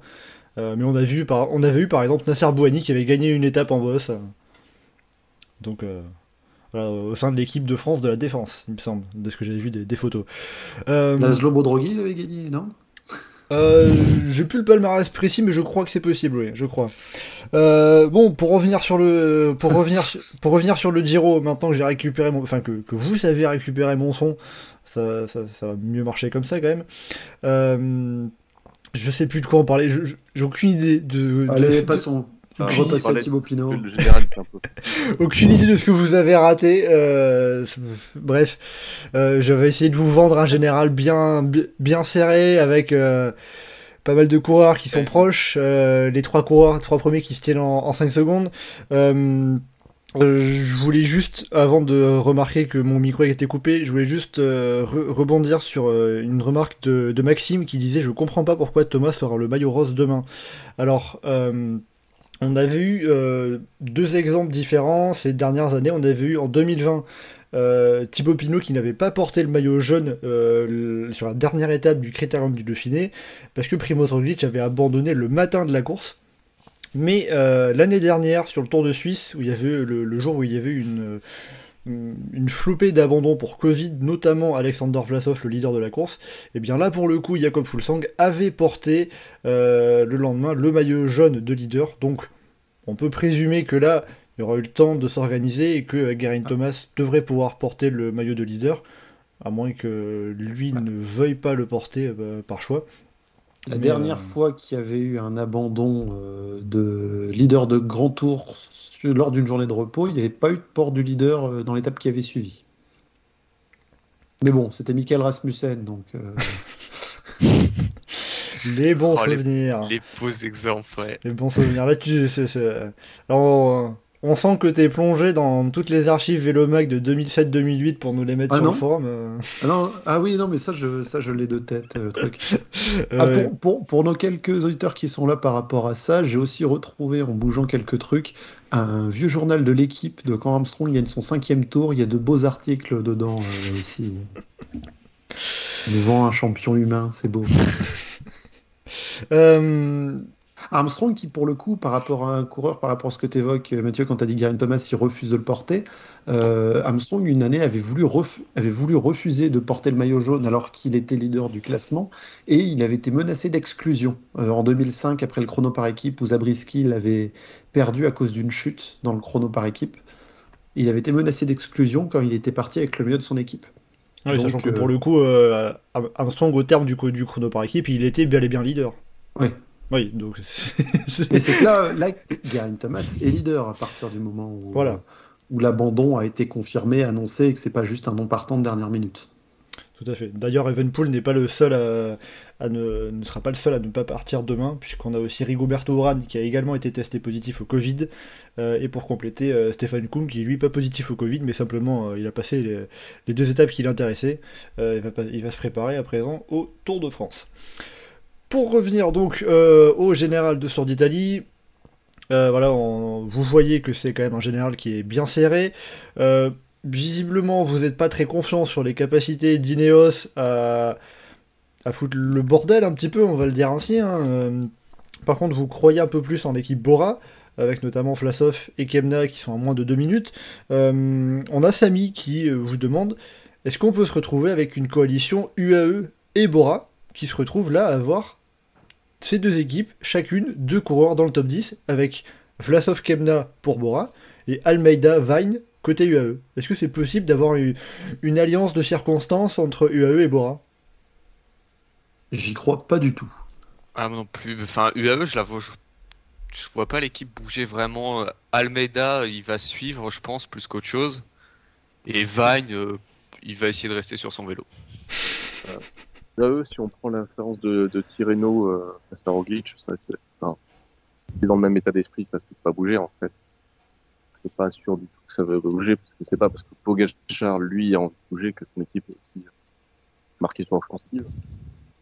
Euh, surtout qu'Almeida, vu où là où il est placé, euh, oui, tu peux faire attaquer Vine, mais Vine, c'est pas forcément, enfin, plus être un coureur qui est, à mon avis, au service d'Almeida, il est plus près de lui, protéger où il va. Vine qui se retrouve quand même à déjà deux minutes euh, de Joe Almeida, de Joao Almeida, son leader. Donc il y a une certaine, certain écart, certaines, certaines différences. Hein. Après, il peut y avoir des annonces de circonstances, mais euh, euh, je pense pas qu'il euh, soit plus avec UAE qu'avec une autre équipe euh, selon, selon ce que tu retrouves devant. Quoi. Tu reviens à la question de peut-être qu'il enfin, faudrait qu'il y ait des étapes animées par les baroudeurs, qu'il y ait des coups qui partent avec des siders pas trop longs en général, venir euh, mettre un peu le bazar, mais ça dépend pas tellement des, des équipes en fait. Euh, bah, justement, euh, on a dans, le chat euh, Mehdi qui dit il n'y a jamais de coalition, vous rêvez. Donc il est pas beaucoup. Façon, il y aura pas de coalition, il y aura pas de deux équipes qui vont se dire on va faire ça ensemble, machin. Il y aura, il y aura si jamais on se retrouve dans un coup, il y a Almeida avec, euh, avec Caruso et Vlasov, euh, donc que les trois vont rouler ensemble. Mais euh, Oui, ça sera pas préparé, anticipé. Ils vont pas Ouais. aller, aller se voir le matin. Eh, salut, tu... ça te dit on fait, on fait péter les Ineos? Allez, vas-y. 14, euh, là, j'ai envoyé mon équipe qui roulait, et puis non. ouais. Ça, ça pourrait arriver. Enfin, une équipe qui pourrait faire ça, c'est euh, c'est Neos, mais euh, ils vont pas le faire dans la position où ils sont maintenant. Il y a plus Evenepoel, ils sont en position de force. Ils ont l'équipe pour canasser comme ils veulent. euh, ils peuvent. Est-ce que c'est pas un peu le risque aussi, justement, de. Est-ce que c'est pas un peu le risque de se dire bah, on est en tête, c'est pas à nous de, de, de chercher à renverser la course, à, à faire des dégâts, alors qu'ils ont euh, Thomas et Gegenhardt et qu'il y a Roglic qui est, en, qui est là tout près. Euh, il, il y a- Ah, mais- il- Mais, mais- mais justement, ils sont à deux, ils pourront essayer des trucs, mais à, à 3-4 km de, de l'arrivée de, de Grand Montana, par exemple. Mais ils n'ont pas d'intérêt à essayer de tout flinguer dans l'avant-dernier col ou à, ou à 20 bornes de l'arrivée. Et pour. Euh, le- Euh, ça fait une semaine qu'ils courent comme ça, Ineos. Hein. Une semaine qu'on leur dit supériorité numérique, profitez-en, faites des trucs, faites attaquer Sivakov, machin, et qui, font- et qui suivent les coups des autres, quoi. Donc, euh, Bah, c'est vrai que je vais peut-être pas vous demander d'expliquer la tactique, la, la- la tactique d'Ineos depuis le début de ce Giro, quoi. Classement par équipe? Euh, bah, disons que là, euh, ils sont bien. hein. Euh, On peut dire aussi qu'ils sont euh, quand même 4 dans les 14 premières, euh, avec euh, Lorenz de plus 14e, euh, derrière Tymon Harassman, ils vont être à, à moins de 3 minutes. Mais bon, tu remportes pas un Giro en visant le classement par équipe, quoi. Non, mais le classement par équipe faisait rêver les plus grands. hein. Voilà, le fan de Movistar a parlé, ça c'est fait. Euh, pour revenir sur euh, Bora UAE, on a euh, Stradri qui nous dit dans le chat un peu deux situations différentes. Pour lui, euh, Bora est une équipe assez offensive, mais ils n'ont pas le niveau pour jouer la victoire. Et à l'inverse, UAE a le niveau, mais il ne voit pas attaquer, il ne voit pas Almeida attaquer avant la troisième semaine. Mais Almeida, je le vois même pas attaquer tout court. Euh, Je le vois euh, être distancé et rester 4 secondes derrière les meilleurs, comme il fait à chaque fois. Non, il peut attaquer s'il est distancé, qu'il revient et qu'il sent qu'il peut les lâcher, mais ce sera pas vraiment une attaque. Enfin, ça sera pas la première attaque, quoi. Disons, C'est- j'ai l'impression. Ouais, mais c'est pas le, le- vraiment. Par contre, moi je suis pas d'accord. Euh, Bora, euh, Vlasov, il a tout à fait le niveau pour pourquoi pas gagner. Alors, il faudrait une petite situation de course, un petit coup de main. Mais enfin, on parle quand même euh, d'un gars qui a fait quatrième du Giro, cinquième du dernier Tour de France. Donc bon, enfin c'est quand même un, un coureur très solide. bah, après, on peut, Vlasov, on peut revenir à. Enfin, moi, surtout, j'avais dit euh, sur le dernier podcast, c'est que s'il arrive euh, toujours à une minute de tout le monde sur le chrono, sur le dernier chrono, chrono en côte, là, c'est un truc. Oui, Ah. On est en train de perdre Johan. Après moi, c'est ce tour de Johan qu'on est en train de perdre. voilà, bienvenue au club. Euh, Anselme, Geoffrey, euh, faites gaffe, ça va être à vous Ouais. Euh, J'ai un micro tout neuf, donc normalement ça devrait tenir. J'espère que c'est pas la connexion internet qui va lâcher, par contre. Il y aura un Alors- sabotage des, des, des, des anti 4 jours de l'Incar chez toi, attention. Ah bah, je, Euh. je suis pas chez moi pendant 3 jours comme je vais suivre la course justement. Donc Ah bah, t'as anticipé, parfait. Euh, bon, Johan, tu voulais dire du bien d'Alexander Vlasov et visiblement quelqu'un n'était pas d'accord avec toi, il a voulu te couper la parole. Dieu était pas d'accord pour qu'il dise bien Vlasov. Donc tu Euh, disais. Oui, euh, sur le dernier podcast, moi j'avais dit que s'il était toujours très très bien placé au dernier chrono en côte, typiquement le truc, le genre de truc, d'exercice, et Vlasov c'est quand même quelqu'un qui est toujours très fort semaine, euh, où il peut renverser un peu la table et enfin, s'il est toujours à moins d'une minute, bon, moi j'aurais très peur de Vlasov à l'entame du Monte Lussari. C'est pas sûr qu'il y ait une course très offensive et qu'il y ait beaucoup d'écart de favoris, que du coup il soit pas toujours en position. de- venir prendre le maillot rose au dernier moment. quoi. Bon, en tout cas, on ne l'écarte pas de l'équation pour le maillot rose euh, à l'arrivée à Rome, quoi, c'est ça. Déjà, euh, ça se trouve, il y en a deux autres qui vont partir avec le Covid entre temps. On n'espère pas, on touche du bois, mais bon. Bah, à voir aussi ce qui va se passer niveau météo, parce que le, le comment dire, ce- les coureurs prennent un très mauvais temps et les, les, les prévisions pour les prochains jours euh, sont vraiment catastrophiques. Oui, j'ai vu qu'on annonçait euh, alerte rouge, je crois, en Émilie-Robagne pour l'étape de, de demain. Ah bah euh, Ouais. ouais, les, les traditions se perdent dans le Giro. Il n'y a même pas besoin d'attendre la troisième semaine et d'être en haute montagne pour qu'il y ait des étapes qui soient annulées. Et pourtant, euh, l'étape de Naples, il y avait eu quelques protestations par rapport euh, à la route sur la côte amalfitaine en bord de mer, mais tout s'était bien passé. Il n'y avait pas eu de pas eu de, morceaux retirés, donc euh, bon, il faudra suivre la météo. mais c'est vrai que même niveau météo, on n'a pas eu les, coureurs, parce que nous on est en France, on est chez nous, mais les coureurs n'ont pas eu que du beau temps sur cette première semaine. hein. Ils n'ont pas, pas forcément été aidés. Euh, bon, pour finir sur le, sur le classement général, euh, je regarde dans le chat, euh, ça parle pas mal d'Almeida avec, attention, qui aura la ref? Almeida, le Marc Rakil du vélo, nous dit Mehdi.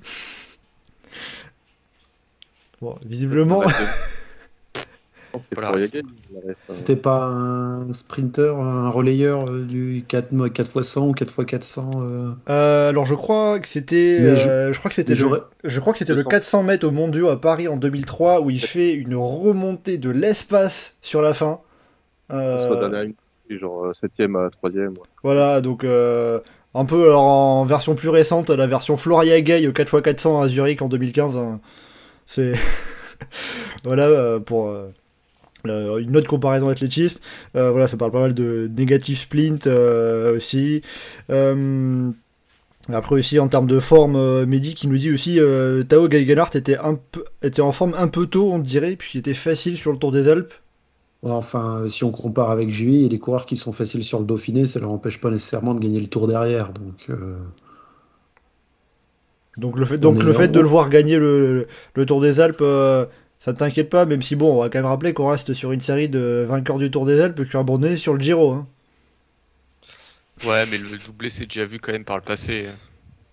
peut-être pas avec le Tour des Alpes, avec le Tour du Trentin, peut-être plus. Oui, enfin, c'est pareil. C'est la... Ça a juste changé de nom.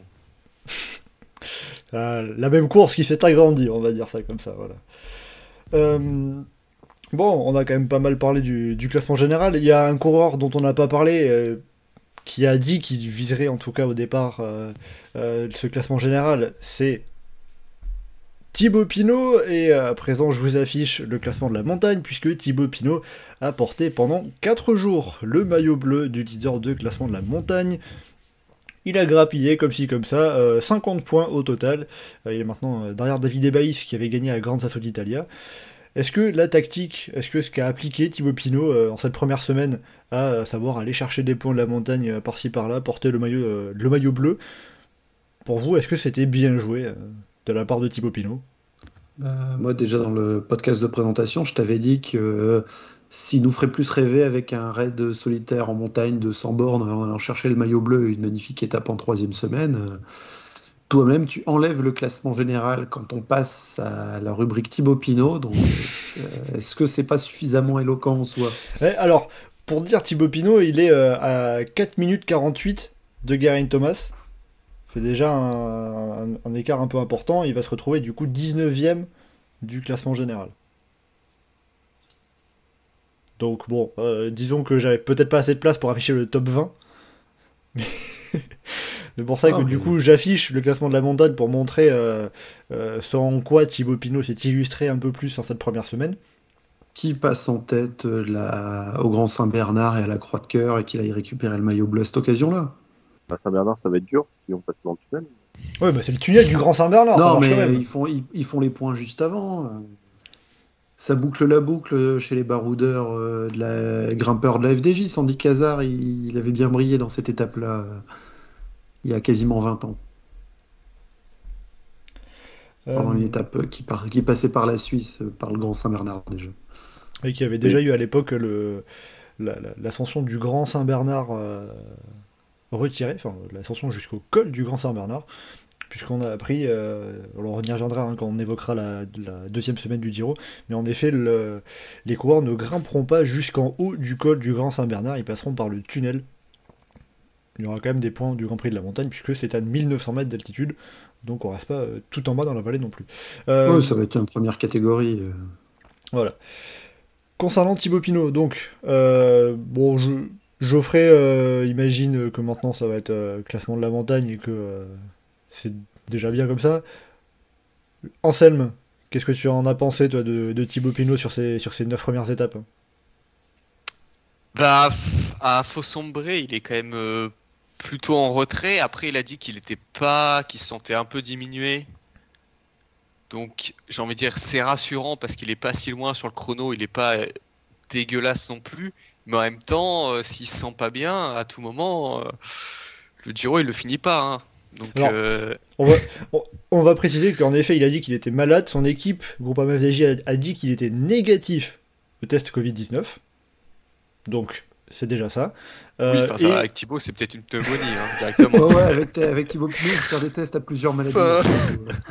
On le connaît, le bonhomme. hein. Et il a dit qu'il espère euh, récupérer, puisque cette deuxième semaine, il va peut-être pas se passer grand chose avant vendredi, au moins, à l'étape de Grand Montana. Bah, le problème, c'est que, comme tu l'as dit, il est assez loin au général pour espérer euh, une place sans tenter quelque chose. Le... En fait, le, maillot bleu, ça lui a pas coûté grand-chose en début de Giro, mais là, du coup, il se retrouve dans une position un peu bâtarde où soit il faut qu'il dise adieu à ses ambitions générales pour espérer euh, jouer le maillot bleu, et peut-être qu'avec euh, des échappées, il finira euh, en fond de top 10 ou quelque chose comme ça. Ou alors, bah, il doit laisser un peu filer le maillot bleu pour s'accrocher. Mais en même temps, s'il veut vraiment pouvoir jouer le podium ou euh, au moins top 5, bah, avec le débours qu'il a actuellement, il va être obligé de tenter des choses de loin. Et donc, euh, bah, c'est quitte à se rater, il aura plus le maillot bleu et se retrouver sur un Giro un peu euh, en demi-teinte et où bah, il n'y aura pas grand-chose à retenir. Donc les prochaines étapes 'fin, sont un peu, euh, comment dire, n'ont pas grand intérêt. Idéalement, dans un monde parfait, euh, l'échappée va au bout à Crans, à Crans Montana, Thibaut est dedans, il passe en haut de tous les cols, gagne l'étape, il prend un max de points, il reprend 3 minutes au général, et il peut se faire un Fagiro tranquille avec le maillot bleu et une place au général. Mais ça, c'est une fous. utopie. Non, non, non, l'utopie, c'est il prend, il prend pas 3 minutes, il en prend 6. Il oui, il prend le maillot rose. Et le lendemain. Je il vois mal Ineos laisser Et 3 le- minutes à Pinot comme ça. Et- Si, parce que le lendemain, il tombe dans la descente, il colle du simplon et il abandonne en rose.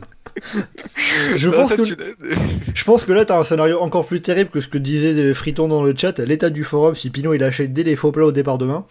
Euh, alors je pense que le coup de on te donne l'espoir et on te sa- on te on te t'explose la gueule derrière Ah, c'est euh, Après, par contre, du coup, c'est for- ça devient forcément le coureur le plus aimé du, de toute la France. Enfin, et ça devient une légende. hein. Mais bon, je pense Ah. qu'il y a des gens, le, le petit cœur suivrait, euh, tiendrait pas.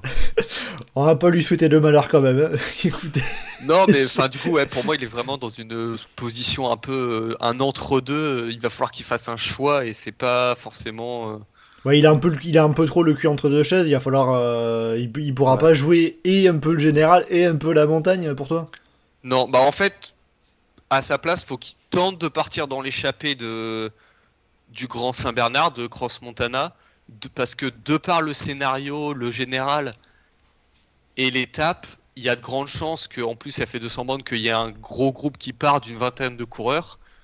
Et à partir de là, ça peut être une échappée où ça demande pas, enfin, ils soient pas obligés de se cramer. Et donc, euh, même s'ils sont rattrapés en fin de, euh, dans la dernière ascension, il puisse limiter au mieux la casse et euh, ce qui lui permet, on va dire, de garder euh, les deux objectifs possibles. Donc Mais donc sinon, donc si je résume pour vous le classement le, le- le classement général faut oublier pour Pinot Non, Non, par des non. échappées, euh, avec quand les écarts vont se faire devant, avec euh, une ou deux échappées qui prennent du temps, et s'il se retrouve dans celles qui vont plus loin, il va, il va pouvoir naturellement remonter et finir 8 ou 9 sans problème. Ouais, enfin 8 ou 9, c'est pas vraiment le général. euh. Ah, bah, pas à 10 pour, pour AG2R aussi. Top 11, Non, mais- top 11, monsieur, top 11. Il y a un monde où il peut a- jouer. il- Enfin, où au début du Giro, on le voyait top 5. hein. Non, mais il y a un monde où euh, en 2019, on le voit en Paris. Donc, euh, Johan, tu voulais dire quelque chose, je crois? Mais même euh, à la pédale, sans prendre d'échappée, rien du tout, s'il retrouve la forme, le top c'est encore très largement accessible. Hein. Bah en fait, c'est ça. Il y a aussi euh, des étapes vraiment où... et des défaillances devant qui peuvent être possibles. Même sans défaillance, tu vas, tu grattes euh, 30-40 secondes à chaque fois sur, sur les autres coureurs et puis tu vas, tu vas chercher ton top 8, top 9. euh. Ouais. Enfin, il- Après même sur ce qu'on a sur ce qu'on a vu en tout cas pour les étapes en ligne parce qu'on a vu que Pinot avait pris euh, avait pris cher sur les deux chronos sur, sur ce qu'on a vu des étapes en ligne où est-ce qu'il peut se situer dans la hiérarchie? Où est-ce où est-ce qu'on pourrait le, le, le placer? Ben, on sait pas parce que la grande Sasso il va faire troisième euh, leader et puis après le lendemain il un peu une tôle mais sur une étape un peu euh, plus mode accidenté que vraie une étape de montagne. Donc là, soit s'il a les jambes, on l'a vu ses jambes autour de Romandie, donc euh, s'il a les jambes en montagne, en plus sur les étapes qui vont être longues euh, sous un temps dégueulasse, il n'y a pas de raison que ce soit pas potentiellement dans le top 5, 6 des leaders sur une étape de montagne est dans une bonne journée. Donc,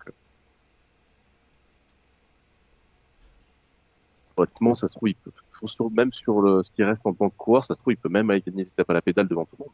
On sait pas, donc. euh, Ça, pas ça de- serait beau. donc pour l'instant euh, on sait pas et et on verra Ah, bien le- il va, fa- il va falloir attendre déjà comment il récupère Oui, le problème là pour lui, c'est qu'il est malade, mais sinon, en soi, il a, je trouve qu'il a bien fait d'aller chercher le point, il s'est pas cramé non plus, euh, c'est pas ça, on en allait chercher. Euh, moralement, ça lui a quand même fait du bien. oui parce qu'il Euh. disait ça lui a ça- enfin aller chercher ce, ce, de la montagne alors au départ c'était un peu un, dé- un défi lancé avec Rudy Mollard mais il disait que ça lui a permis de ne pas penser que au général aussi de, penser à autre chose se libérer un peu l'esprit Oui, voilà. Après, je suis d'accord sur le fait que euh, ça vaudrait le coup de de pas se priver d'essayer de prendre une échappée si jamais il y a une occasion. Euh, je l'avais fait sur la Vuelta 2018 d'ailleurs, si on se souvient. Un moment, il était parti dans échappée, en plus même pas sur une vraie étape de montagne, sur une étape euh, accidentée. Quoi.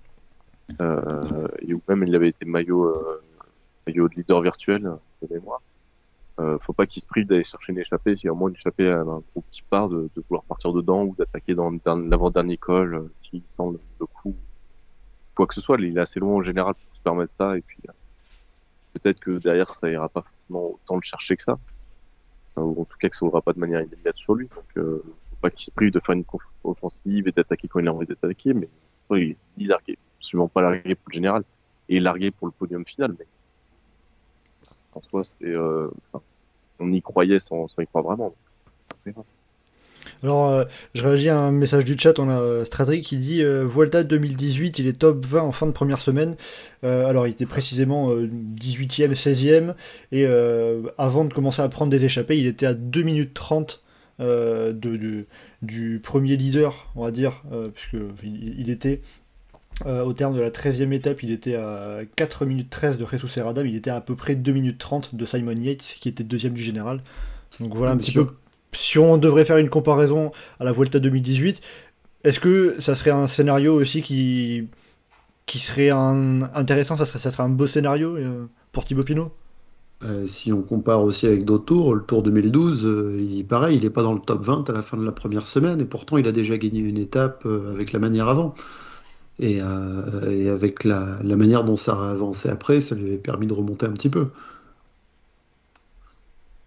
Donc euh, rien n'est définitif, il vaut mieux attendre.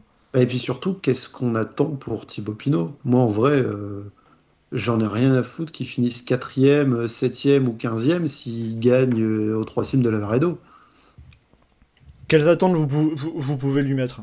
Qu'est-ce Le que 3 de la Varedo. Anselme Les trois sims, c'est bien avec un podium euh, final. Oh, Ouais. La petite cerise sur le gâteau comme ça. Moi, je dis les 3 cimes et une clavicule.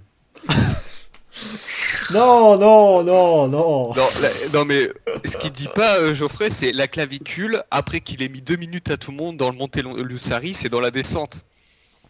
On se dit, oh, il gagne le Giro, et ben non, il peut pas prendre le départ le lendemain. Euh, Johan?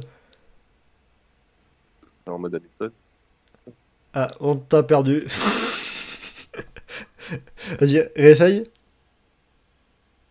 Euh, bah moi sur, sur Pinot les attentes c'est un peu c'est un peu les mêmes que qu'avant le Giro donc euh, effectivement le haut du classement général c'est un peu fini a priori c'est fini donc euh, toujours un top 10 toujours des victoires d'étape à la à la pédale si possible s'il y a le maillot blanc en plus c'est cool c'est un peu un objectif à la Geoffrey Bouchard donc c'est pas trop moyen intéressant quand même C'est accessoire, on va dire, un peu le maillot bleu, mais ça, c'est Oui, c'est pour toujours sympa de, le- de pouvoir le ramener à la maison si- s'il a la possibilité. son statut à lui, c'est pas très important. C'est bien s'il le ramène, mais c'est plus important de gagner des étapes et de faire un top 10 que, que de ramener un maillot bleu. D'ailleurs, pour le maillot bleu, euh, pour l'instant, il y a. J'ai pas l'impression qu'il y ait de vrais euh, adversaires qui se soient identifiés au classement. hein. On a David Baez qui quand même gagne une étape de haute montagne. Ouais, est-ce que tu est-ce, est-ce que tu imagines David Ebaïs prendre beaucoup de points euh, dans les grandes étapes euh, de montagne? Bah, en vrai, si- il peut passer en tête du Gros Saint-Bernard si dans l'échappée, il y a personne qui lui conteste et euh, qu'il y va, mais c'est pas. euh, on, on va dire que ça ferait un peu un maillot de grimpeur à la Anthony Charteau. Bon, ça- sachant qu'en plus, on va, on va aussi préciser quand même qu'il y a une petite modification du règlement par rapport aux années précédentes, qui d'ailleurs n'était pas présente sur le roadbook anglais, mais seulement sur le, règlement italien. Comme quoi, euh, le, Giro restera toujours le Giro à faire un peu n'importe quoi parfois.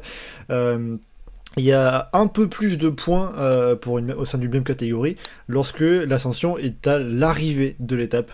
Je vais aller vous, vous retrouver ça, mais et ce qui est très particulier, c'est que c'est pas seulement, c'est pas pour tous les coureurs qui marquent des points, seulement pour les quatre premiers. C'est-à-dire que par exemple, si tu passes en tête dans première catégorie, c'est 40 points, mais si tu gagnes à l'arrivée qui est en première catégorie, c'est 50 points. Il y a vu ça sur le Tour de France une année. C'était les points doublés pour le Tour de France. C'est encore pire. Oui. Et il y a quelques années sur le Giro, il y avait même un truc à part, c'est qu'il y avait une catégorie arrivée en altitude. Peu importe la difficulté de la montée, l'arrivée en altitude, c'était plus que la première catégorie, mais c'était moins que la Chimacopi. Oh, oh, le bordel. Bref, donc voilà, ça c'était pour le pour le point règlement maillot bleu. euh, voilà, comme ça, euh, si vous êtes au courant, euh, si vous ne l'êtes pas, attendez, vous savez quoi? Je vous mets le règlement dans le chat. Hop. Et ils ont prévu quoi du coup en termes de première Il y a une autre première catégorie spéciale pour le chrono euh, ou... Euh, je- Et Tiens, pour le Montelussari, euh, est-ce que ce sont les temps de l'étape ou est-ce que ce sont les temps de la montée vu qu'il y a un chrono intermédiaire au pied? Euh, je suis pas sûr qu'ils le sachent encore eux-mêmes. hein. Mais techniquement, il y a un chrono intermédiaire au pied de la montée, euh, donc je présume que ça sera seulement sur la montée. Ce qui serait, qui serait quand même le plus logique, sachant qu'on aura aussi quand même euh, deux intermédiaires pendant la montée. Mais bon, Ah, Alors, euh, C'est dans loin le encore, chat, il y a Mehdi qui dit qu'ils ont fait le règlement des grimpeurs sous LSD. Euh, C'est regarde le, re- regarde le, ils, sont beaucoup plus soft sur les drogues dans l'organisation des classements annexes sur le Giro. hein, euh. En vrai, à part les 4 maillots et le classement par équipe, il reste quoi? Il reste plus que 4 autres classements. Quoi. dans le classement de la Fuga, on a le classement. Euh, De la combativité qui en fait est un classement de la régularité. Non, ah non, non, non, non, non, non. La combativité, c'est un non, sondage non, Twitter. Tu as la. tu- tu- Oui, oui, combativité, c'est une vraie combativité maintenant. mais Ouais, mais, qui est sur fait Twitter. quoi, c'est- n'importe comment, n'importe comment. C'est c'est quatre Il y a noms. 4 mecs qui sont choisis et qui sont balancés sur Twitter. Ouais, mais Et, ouais, bah, et ouais, l'autre jour, c'est le seul de l'échappée qui est lâché en premier qui l'a. Mais le truc, c'est que c'est. Enfin, alors. c'est c'est- T'as l'impression, des fois, c'est quatre noms choisis au hasard. Genre, euh, la deuxième étape où euh, Paul Lapera prend le maillot bleu, et ben, c'est celui qui résiste le plus longtemps dans l'échappée, je crois que c'est Thomas Champion. Il est pas dans le vote. Bah, du coup, tous les Français ont voté pour Paul Lapera, et c'est lui qui a eu le, c'est lui qui a eu le dossard, alors que c'était le premier à s'être- relevé. Euh, Ils ont pas osé mettre Thibaut Pinot quand il avait accéléré. Et pourtant, il s'était pas passé grand chose. Quand il y avait que deux mecs devant, là, euh, ils avaient été récupérés, euh, des mecs qui avaient été distancés, qui étaient revenus, ou je sais plus quoi. Euh, bon, voilà pour, euh, pour Thibaut Pinot. Euh, voilà, je sais pas si vous avez encore quelque chose à, ajouter. de toute façon, comme il le disait, il va falloir bien récupérer avant vendredi. Il n'y a pas d'étape où, il risque de, se passer quelque chose avant, le concernant en tout cas. Bah, après, oui, après, c'est voir les circonstances de course, l'impact de la météo sur le, le peloton général. Est-ce qu'il n'y aura pas une.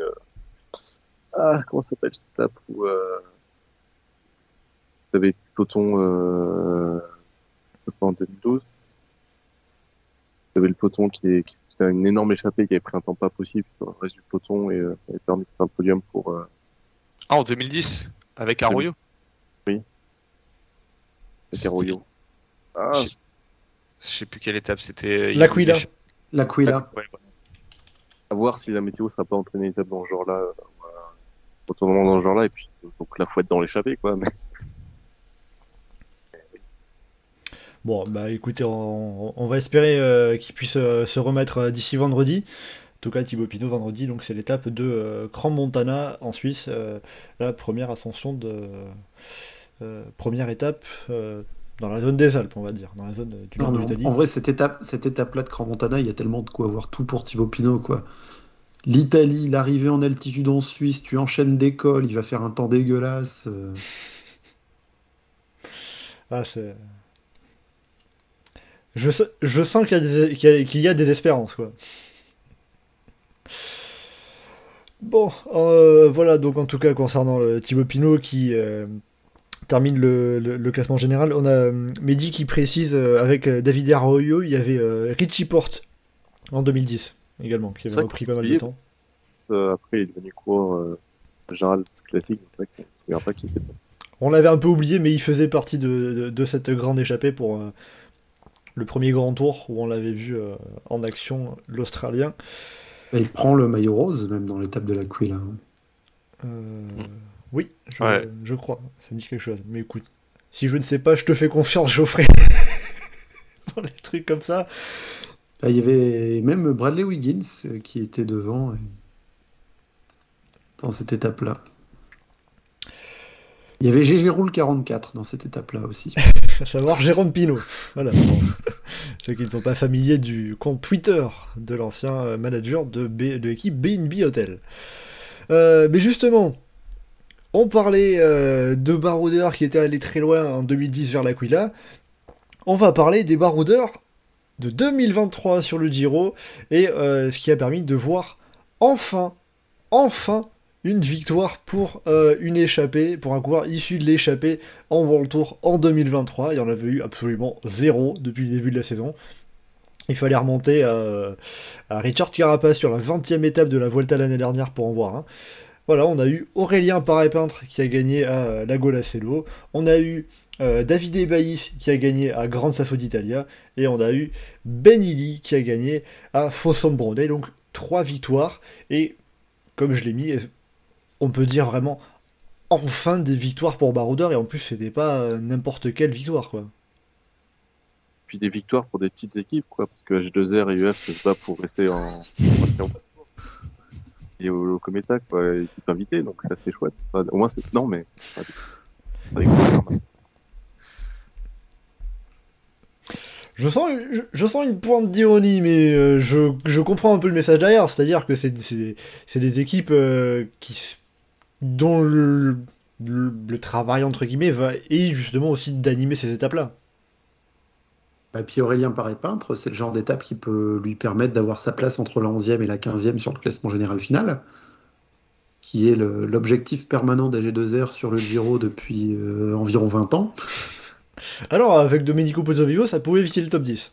Ah oui, non, mais avec il y a les eu tampons, podi- il y ils ont fait top 5. Hein. Il y a eu podium, il y a eu podium pour John Gadret aussi, si on part par là. Mais euh, Voilà. la- le challenge Hubert Dupont, si tu préfères. Ouais, mais ça marche pas parce qu'il a gagné une étape. Allez, Ça annule parce que Hubert Dupont il pouvait pas gagner. allez, pour le top 11. Hein, euh, pour c'est pour euh, Thibaut Pinot qui dit ouais, le top 11, c'est n'importe quoi. Euh, bref, donc bon. euh, Est-ce que, est que vous avez quelque chose à dire de sérieux, premier degré, un peu sur ces victoires de baroudeurs quand même, un peu, non? Bah, Bah. On s'y attendait hein. un peu quand même. Voilà, Enfin, donc, on, s- on do- se do- doutait que sur le Giro, il y aurait des étapes. euh, Enfin, on se doutait qu'il y aurait des. On ne voyait pas toutes les étapes être gagnées par des euh, leaders ou des favoris. Enfin, ou des sprinters.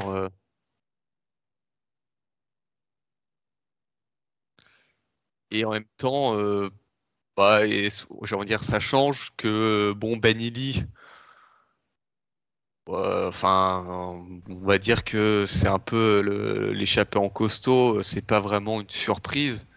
À côté, par contre, David Epaïs, euh, c'est un peu la victoire sympa parce que c'est une petite équipe, un coureur qui gagne pas euh, régulièrement et donc euh, bah en plus une étape de haute montagne, donc euh, c'est les victoires qui sont toujours sympas, même si d'habitude c'est plus des victoires qu'on vend en troisième semaine pour ce genre de coureur. Bon, encore, euh, enfin, concernant la- le fait que l'étape de Grand Sasso d'Italia revienne à une échappée, j'ai l'impression que c'est que, que- concernant euh, le Giro, que la première euh, étape de montagne en première semaine revienne à une échappée, ça arrive assez régulièrement, non? On a vu, on avait vu notamment l'Etna qui à chaque fois revenait à une échappée. hein. Bah maintenant, Enfin, oui, les- enfin, et puis- L'Etna aussi, c'est une montée de 42 km à 3,5%, donc ça incite pas non plus les. Bah voilà, Grand d'Italia, c'est pas loin. plus hein. loin. Ah, Il y a un peu de pente sur la fin. Et puis il y a quand même euh, un historique au, au Campo Imperatore de, de quelques euh, beaux vainqueurs.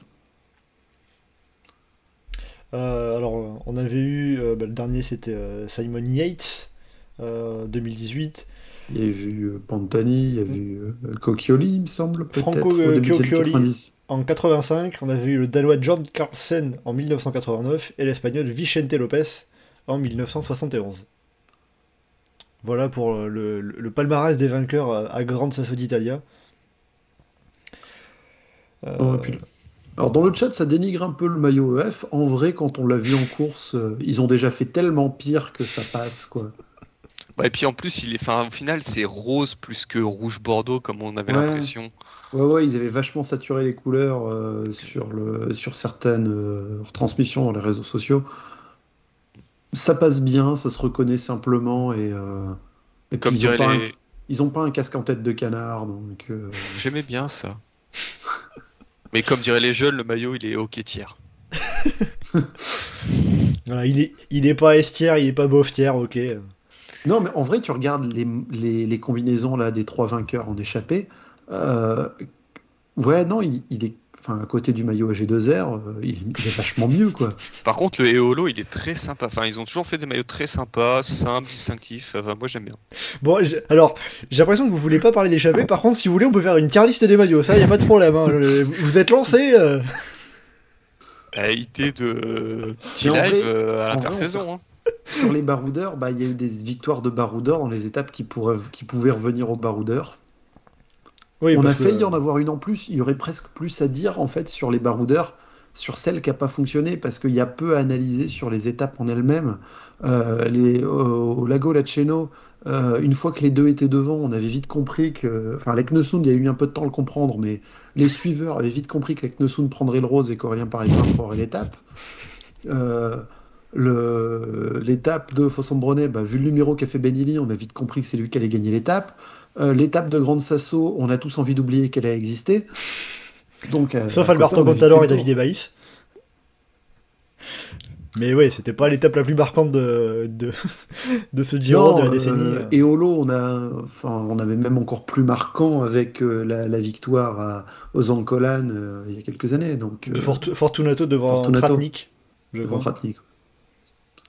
Bon, là, c'était euh, Baïs devant euh, Vacek et Petit. Mais euh, ça reste Ah une bah, victoire sur le Giro quand même. hein. Il faut pas non plus dénigrer ça. Et, Oui, mais euh, quand tu te retrouves à avoir euh, la première étape théoriquement de haute montagne euh, qui se joue entre un Eolo Cometa, un Coratec et un Intermarché Circus, euh, oui, on- on- tu sens que c'est pas l'étape qui va marquer la décennie. c'est le cas de le dire. en, tout cas, pour le classement, en, en tout cas, pour le classement général, elle a eu à peu près aucun effet. Euh, bon, il faudra attendre Ah, encore ouais. un peu. Elle a eu de l'effet pour le classement général des Traguardo Volente. C'est déjà ça. Euh, mais justement, alors, euh, Geoffrey, T'avais envie de parler de l'étape de Naples concernant l'échappée euh, où euh, Simon Clark et Alessandro De Marchi euh, ont failli aller au bout à 200-300 mètres près. Qu'est-ce qui t'a marqué particulièrement sur cette étape? Ah, les coureurs qui font n'importe quoi, j'adore. mais, euh, Qui a fait n'importe quoi?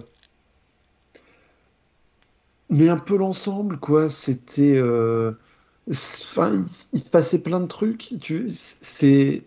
C'est là où on voit aussi l'aspect tactique, stratégique et mental hein, inhérent au cyclisme.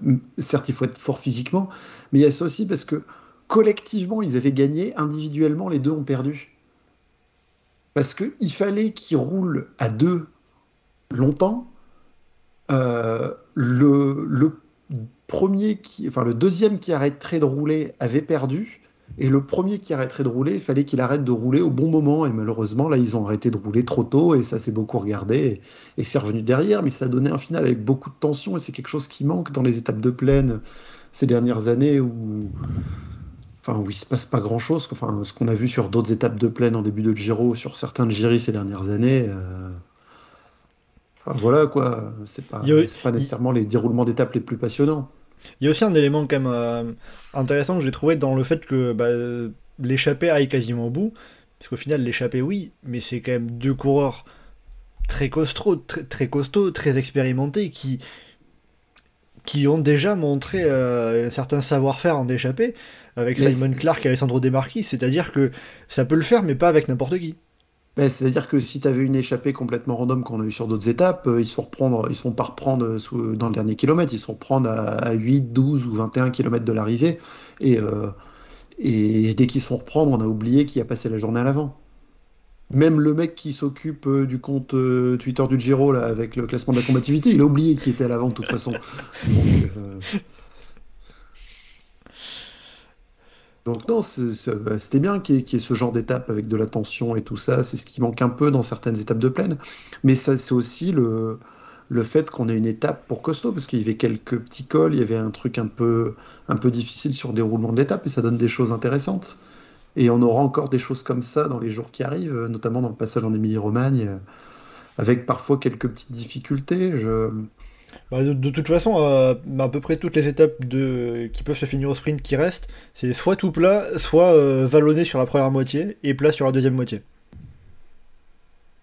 Ou d'autres trucs, un petit peu comme l'étape de, Rivoli avec le Col Braida, où, euh, où justement, là, t'as l'inverse, t'as un début, bon, il y a quand même quelques montées, mais c'est pas le début d'étape le plus difficile, mais t'as une colle plus compliquée sur la fin. Il y a, vraiment beau, beau terrain pour les, baroudeurs dans, dans le reste de l'étape. Dans le reste de, du Giro, pardon. Anselme, euh, euh, concernant l'étape de Naples, euh, est-ce que, est-ce que ça ça t'a marqué par rapport à, à la gestion qu'ont fait les baroudeurs? Bah ouais, non, parce que, enfin, évidemment, on retiendra qu'ils se sont fait reprendre à 200 mètres de la ligne, mais en même temps, je peux pas leur en vouloir parce que pour moi, les deux ont joué comme ils avaient le, enfin, comme ils devaient le faire. Alors peut-être que Clark aurait dû euh, continuer à emmener un peu plus vite sur la fin, mais après, peut-être qu'ils se sentaient pas aussi forts que ça. Euh, ils avaient déjà fait beaucoup d'efforts, donc euh, c'est donc pour moi, c'est, enfin, il n'y a pas vraiment grand chose à dire. Je suis d'accord sur le fait que, bah, que ce soit ces deux coureurs-là, ça a joué, mais euh, enfin, et qu'évidemment avec des mecs euh, bah, déjà moins forts ou un peu moins fins, ils n'auraient pas été repris euh, si tard.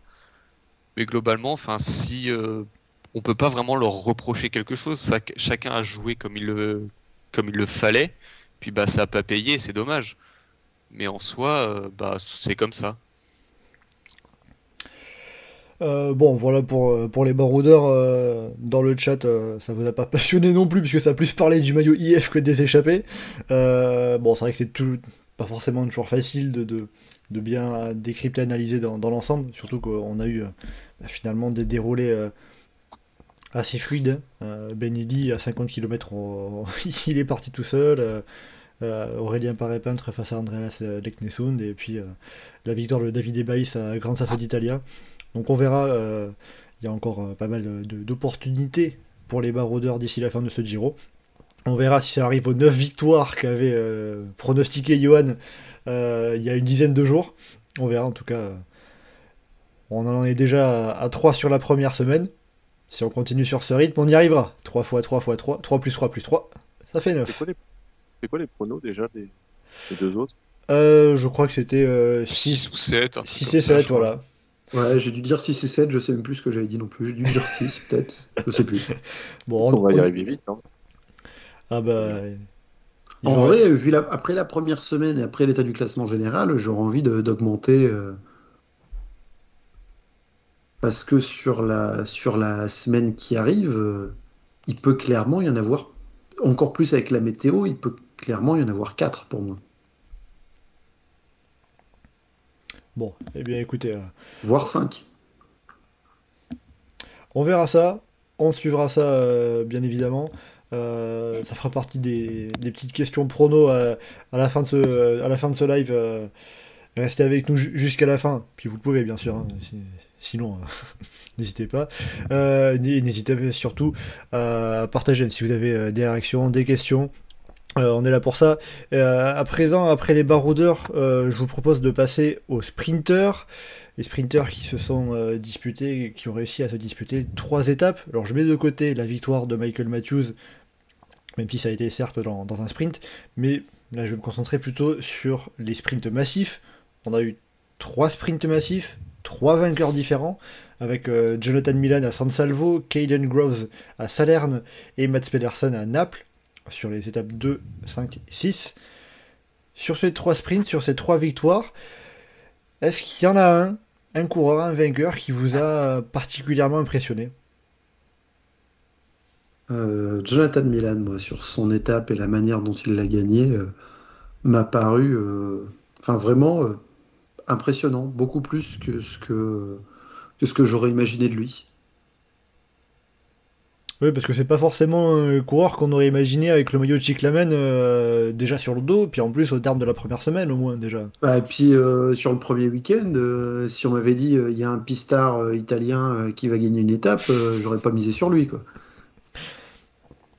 Ouais, plutôt sur Philippe Ganna, je sens. Quoi. Bah, j'aurais misé sur Ghana en premier et sur le sprint, j'aurais éventuellement pensé à Cansoni plus que plus qu'à Milan. J'avais j'avais évoqué lui euh, euh, dans le podcast euh, de, de la semaine dernière et enfin je m'attendais pas à le voir euh, gagner là parce qu'il n'a pas non plus énormément de victoires euh, professionnelles. Il a gagné l'année dernière au Tour de Croatie. Mais sinon, est-ce qu'il a gagné à part ça? J'en ai, Il j'ai a- pas d'autres victoires en tête. Il a gagné Sur la route, je parle. Il a que gagné. sur la euh, piste, euh, ouais, il sur a la piste, gagné. j'ai beaucoup de, répéren- de références, mais Jo- Jonathan Milan a gagné aussi une étape du Saudi Tour cette année. Mais ce qui fait qu'il était arrivé avec euh, trois victoires au palmarès et aucune en Tour avant le départ de ce Giro. Donc voilà, sachant que euh, l'étape qui gagne euh, au Saudi Tour, c'était euh, dans un sprint devant euh, Dylan Groenewegen et euh, Kesbol. Donc euh, voilà, et puis euh, sinon depuis le Saudi Tour, il y avait eu euh, bah, aucun sprint de disputé. Voilà, si allez, 12ème de Kurn Bruxelles Kurn. Mais voilà pour, euh, pour Jonathan Milan. Johan, euh, Après, euh, pour oui, cette saison aussi, il a, participé à, il a participé à quelques épreuves euh, sur piste aussi. entre temps, avec notamment titre de champion d'Europe, enfin deux titres de champion d'Europe en poursuite individuelle et en poursuite par équipe, si je dis pas de bêtises. Tout à fait. Donc, à dire, il a des- un beau palmarès qui s'est déjà fait, euh, qui a déjà bien, bien commencé à se faire sur la piste. Maintenant, il s'attaque à la route pour, euh, pour garnir tout ça. Euh, Bah, quand tu es champion du monde de poursuite individuelle euh, dans un tournoi où il y avait Filippo Ganna, euh, a priori c'est quand même pas mal. Ah, c'est sûr, ouais. Ouais. Ça classe le bonhomme. Euh, Johan, concernant euh, les sprints de, de cette semaine.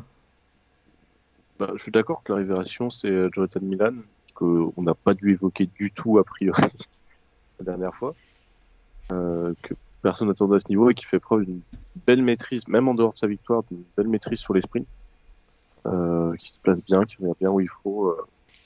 Oui, parce qu'après, il fait, il, il fait deuxième et deuxième. hein. C'est-à-dire que sur en trois sprints, il a pas fait moins bien que deuxième. hein.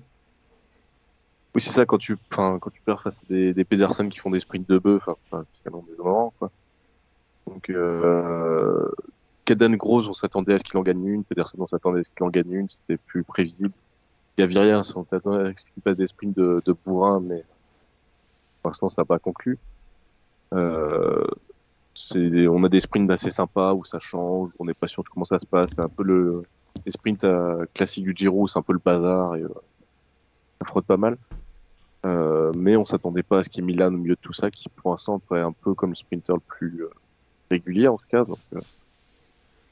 Mais c'est bien du coup, ça, ça change, nouveaux noms, euh, et puis on, il y a un côté un peu plus frais que que sur le reste de la course où euh, pour l'instant c'est un peu plus euh, les cours, les armadas habituels, les cours habituels qu'on a eu. Donc Alors,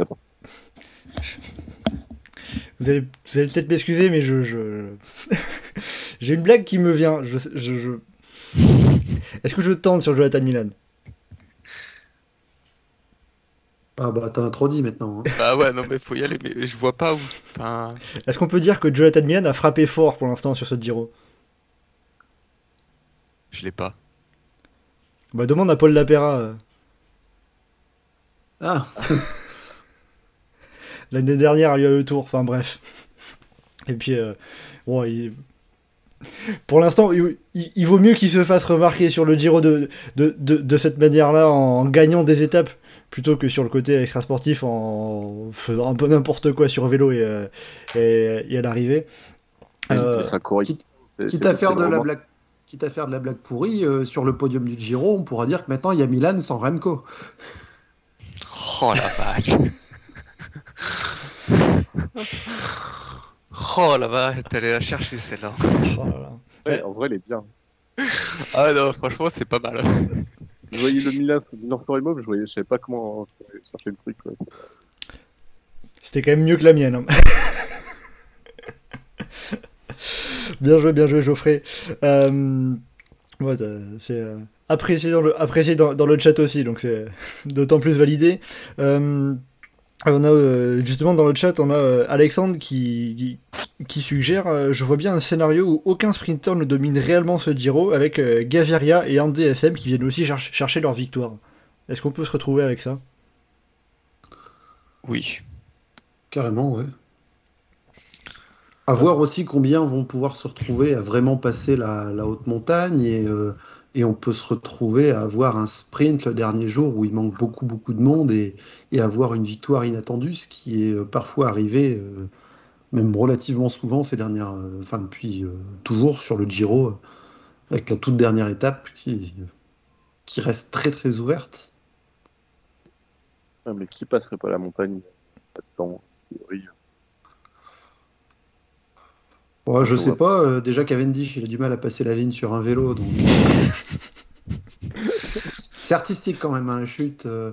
Ça ça m'a rappelé un peu les, les chutes dans les premiers Cycling Manager, où, où tu as juste le template du coureur qui tient le guidon encore et qui se retrouve au sol en, en tenant toujours le guidon des deux côtés et qui glisse comme ça et qui se relève d'un. Ah, c'est sûr que ça fait des sacrées images. Hein, le- bon, euh, Tu parles de la chute et ça. Parce que. Moi, il y a un truc qui m'énerve, c'est quand est-ce qu'on va arrêter de déclasser des gens pour tout et n'importe quoi? Parce que Dainese, jamais il doit être déclassé. Enfin, ok, il change de ligne, mais il. Enfin. C'est juste instinctif, c'est naturel. Jamais un sprinter va rester derrière. Si on commence à déclasser des sprinters pour ça, mais ça veut dire que dans deux ans, on déclasse les mecs quand ils essayent de ils mettent un coup d'épaule pour prendre une roue. Enfin, le sprint, euh, on va à une époque, on disait, bah, ils vont être sur des rails. Mais enfin, ça va être ça et on- jamais on pourra arriver à. Enfin, c'est pas possible. Le mec, il voit une ouverture, il est plus rapide que tout le monde, évidemment qu'il va s'engouffrer dedans. Ah, mais il n'y a, pas la place et il envoie vallinguer un coureur au sol et c'est ça qui a joué surtout. Il y a un contact et il fout quelqu'un au sol, donc. euh, C'est Ah, qu'il mais n'y avait pas la place. Ouais. Alors, Le problème, c'est Cavendish qui lui se déporte parce qu'il a glissé sur la ligne blanche, il est complètement en perte de vitesse. Alors pour moi, il y a le problème de Cavendish qui fait une grosse faute aussi parce qu'il n'a pas, à... il a pas à se remettre dans le paquet alors que tous les autres sont beaucoup plus rapides que lui. Et il y a un comportement, pour moi, il y a un comportement dangereux de, de sa part euh, à ce moment-là. Ah, mais justement, là, par rapport à la chute de Cavendish et tout ce qui s'était passé, enfin, si, on prend que le sprint final avec euh, Dainese qui se fait déclasser, euh, Cavendish, quand il revient se mettre, euh, se, replacer après avoir fait son, sa petite glissade, il se remet dans la roue de, de Dainese, non? Non, il se remet de. Je sais plus qui est le coureur devant lui, mais en gros, Cavendish se rabat et Dainese lui passe le long des barrières. Et sauf qu'il arrive plus vite que les trois devant, et du coup, bah, il fait le- l'écart pour euh, faire le tour des gars. Oui, mais, oui, mais en tout cas, Dainese, euh, Dainese, il passe devant Cavendish, au, fi- enfin, au final, c'est pas Mm. en le... Oui. Ouais. Ouais, oui, c'est c'est avec sa roue arrière Dainese qu'il envoie euh, Cavendish euh, au sol. La roue arrière de Dainese tape la roue avant de Cavendish. Oui, voilà, c'est bien ça. Oui, et puis euh, après, euh, il y en a un qui a eu chaud aussi, c'est Filippo Fiorelli, euh, qui était euh, Ouais, je sais pas comment il a fait pour rester sur son vélo. lui. tassé contre Et les il y a- barrières. Et puis euh, une pensée aussi au spectateur qui a dû perdre son poignet. Hein, euh, à filmer à Et travers la grille, comme quoi il faut Il bien y a, il y a aussi le gros problème des barrières euh, sur le Giro, avec les, les- les barrières légèrement inclinées qui masquent les pieds qui sont là euh, en amont du sprint, alors qu'il y a encore 15 ans, ils ne les mettaient pas, donc ça, il y a déjà un mieux. Mais ils, ils repassent à des barrières classiques juste dans la foulée. Et ça a causé des chutes. euh, C'est vrai que la photo de l'arrivée, enfin la, la- la photo juste après la ligne, quand on a la chute avec euh, on a Cavendish, je crois que c'est euh, Decker et Vendrame. Euh, Il y a peut-être un euh, peut-être Albanese, je crois aussi, qui arrive derrière. Euh, en fait, on, on, on est derrière, la, on est euh, après la chute de, de Vendrame, et du coup on voit les barrières qui ont les pieds qui sont relevés en fait. Hmm. Donc le risque c'est qu'un coureur il vienne s'empaler sur les pieds comme ça. Ouais, c'est ça, ça quoi ce que, ce que tu dis. La, la géométrie des barrières en Italie sont problématiques dans les sprints depuis très longtemps. Et, euh, et le, enfin, la partie qui compense ça, c'est d'avoir des panneaux euh, en bois légèrement inclinés qui sont posés euh, légèrement inclinés et qui masquent entièrement le pied. Et c'est un truc qui est suffisamment sécurisant. Si tu le fais en bois, hein, pas si tu le fais en plastique à la mode Tour de Pologne où les coureurs rebondissent dessus, euh, ce que ça encaisse le choc et s'il y a un contact, le coureur il va se retrouver juste à glisser dessus sans aller taper dans le pied des barrières. Le problème c'est que si tu enlèves ces barrières-là et que tu reviens d'un seul coup sur des barrières avec les pieds visibles euh, derrière, bah, enfin oui, les coureurs ils vont plus euh, frotter pour remonter à toute vitesse, mais ils sont encore à 70 km/h, ils sont encore euh, à pleine vitesse, ils se retrouvent à devoir éviter des, des photographes qui sont juste derrière, donc ils ont à s'écarter et à changer de ligne juste derrière. Et ça reste très dangereux pour moi, ce, ce genre de barrière. Et les barrières devraient rester pour moi inclinées encore euh, 25-30 mètres facilement après la ligne. Au moins jusqu'au photographe peut-être. Au moins jusqu'au photographe ou en modifiant la manière dont sont mis les photographes pour que ce soit pas incliné d'un côté mais des bandes très fines de part et d'autre. Et il y, a, euh, y a des choses qui sont testées sur beaucoup de courses qui permettent d'avoir des finaux euh, sécurisés. Et là, euh, je ne vais pas parler en mode troll pour les courses du Nord comme je fais parfois euh, pour la blague, mais un final de sprint comme il y a sur le Grand Prix de Fourmi où il y a des barrières en bois inclinées qui masquent entièrement le pied de euh, 200 mètres avant la ligne jusqu'à euh, 40, 45, 50 mètres après la ligne, les coureurs font, peuvent faire leur sprint en sécurité.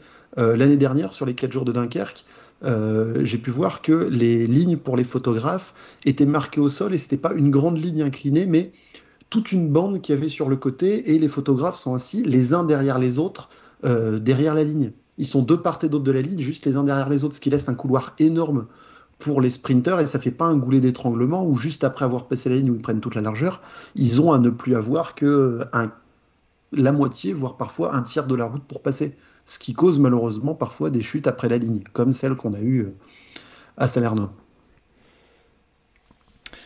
Euh, bon, euh, quelque chose à, rajouter concernant euh, les sprinters. On a pas mal, enfin, on a pas mal parlé des chutes. les sprinters, alors vous avez parlé de Jonathan Milan, vous aviez un petit peu parlé de, de Mats Pedersen qui avait parfaitement contré le sprint de Fernando Gaviria, lancé encore une fois de très très très très très loin. On peut évoquer la victoire de, de Pedersen sur le Giro. Pedersen qui continue de se remplir un énorme palmarès. Euh, certains avaient râlé sur son titre de champion du monde comme que c'était pas un beau champion du monde parce qu'il n'avait pas encore de palmarès, mais le gars il était tout jeune. Et, et il là, se l'est- enfin, il se voilà. l'est fait de- depuis quoi. Ah bah, euh, il cumule quand même les choses, quoi. Je veux dire, là, il a un nouveau podium sur le Tour des Flandres, il a gagné dans Game, il a des étapes sur les trois grands tours. Et il a fait ça d'affilée. Il a fait le Tour, puis la Vuelta, puis le Giro. euh, là, en moins de, moins de 12 mois, il a réussi à faire le triplé. Et il a que 27 ans, si je dis pas de bêtises. Et un coureur comme ça, euh, rapide, gazier, bon sur les classiques, euh, qui sait aller chercher plusieurs styles de course par étape, il a de quoi encore cumuler un bon paquet de belles victoires dans les années à venir. Et pourquoi pas peut-être en- encore une autre sur ce Giro On verra. Bah, c'est ça, ou de belles classiques à venir. hein. Il a la saison, le début de saison qu'il fait, parce qu'on parle du début de saison de Benelli, mais en termes de régularité, euh, Mats Pedersen, c'est pas mal, quoi, parce qu'il était déjà là à Bessèges, il gagne sur Paris-Nice, euh, il fait top 10 sur euh, toutes les Flandriennes qu'il fait, ou presque, voire même top 5. Et là, il est encore en forme à réussir à gagner sur le, sur le Giro. donc, euh, Ouais, c'est costaud. Euh, bon, pour finir sur les sprinters, un, mot sur le classement par points, le maillot de cyclamen. On a euh, trois coureurs qui sont assez resserrés en tête du classement. Jonathan Milan 113 points, Kaylen Groves 100 points et Mats Pedersen 89 points. Là pour l'instant, euh, c'est euh, difficile de désigner un coureur un peu plus favori. Bah ouais, sachant que même Matthews, qui est pas si loin que ça, il a des étapes où s'il se glisse dans les échappées, il peut faire un gros rapproché. Donc pour une fois, on a un classement qui est assez ouvert encore. Michael Matthews qui a à peu près la moitié de, des points de Jonathan Milan, 57 contre 113. Mais euh, bon, sachant que une victoire d'étape sur un sprint plat euh, rapporte 50 points. euh, et pour le coup, le barème du Giro est beaucoup plus dégressif que ce qu'on a sur le Tour de France par exemple.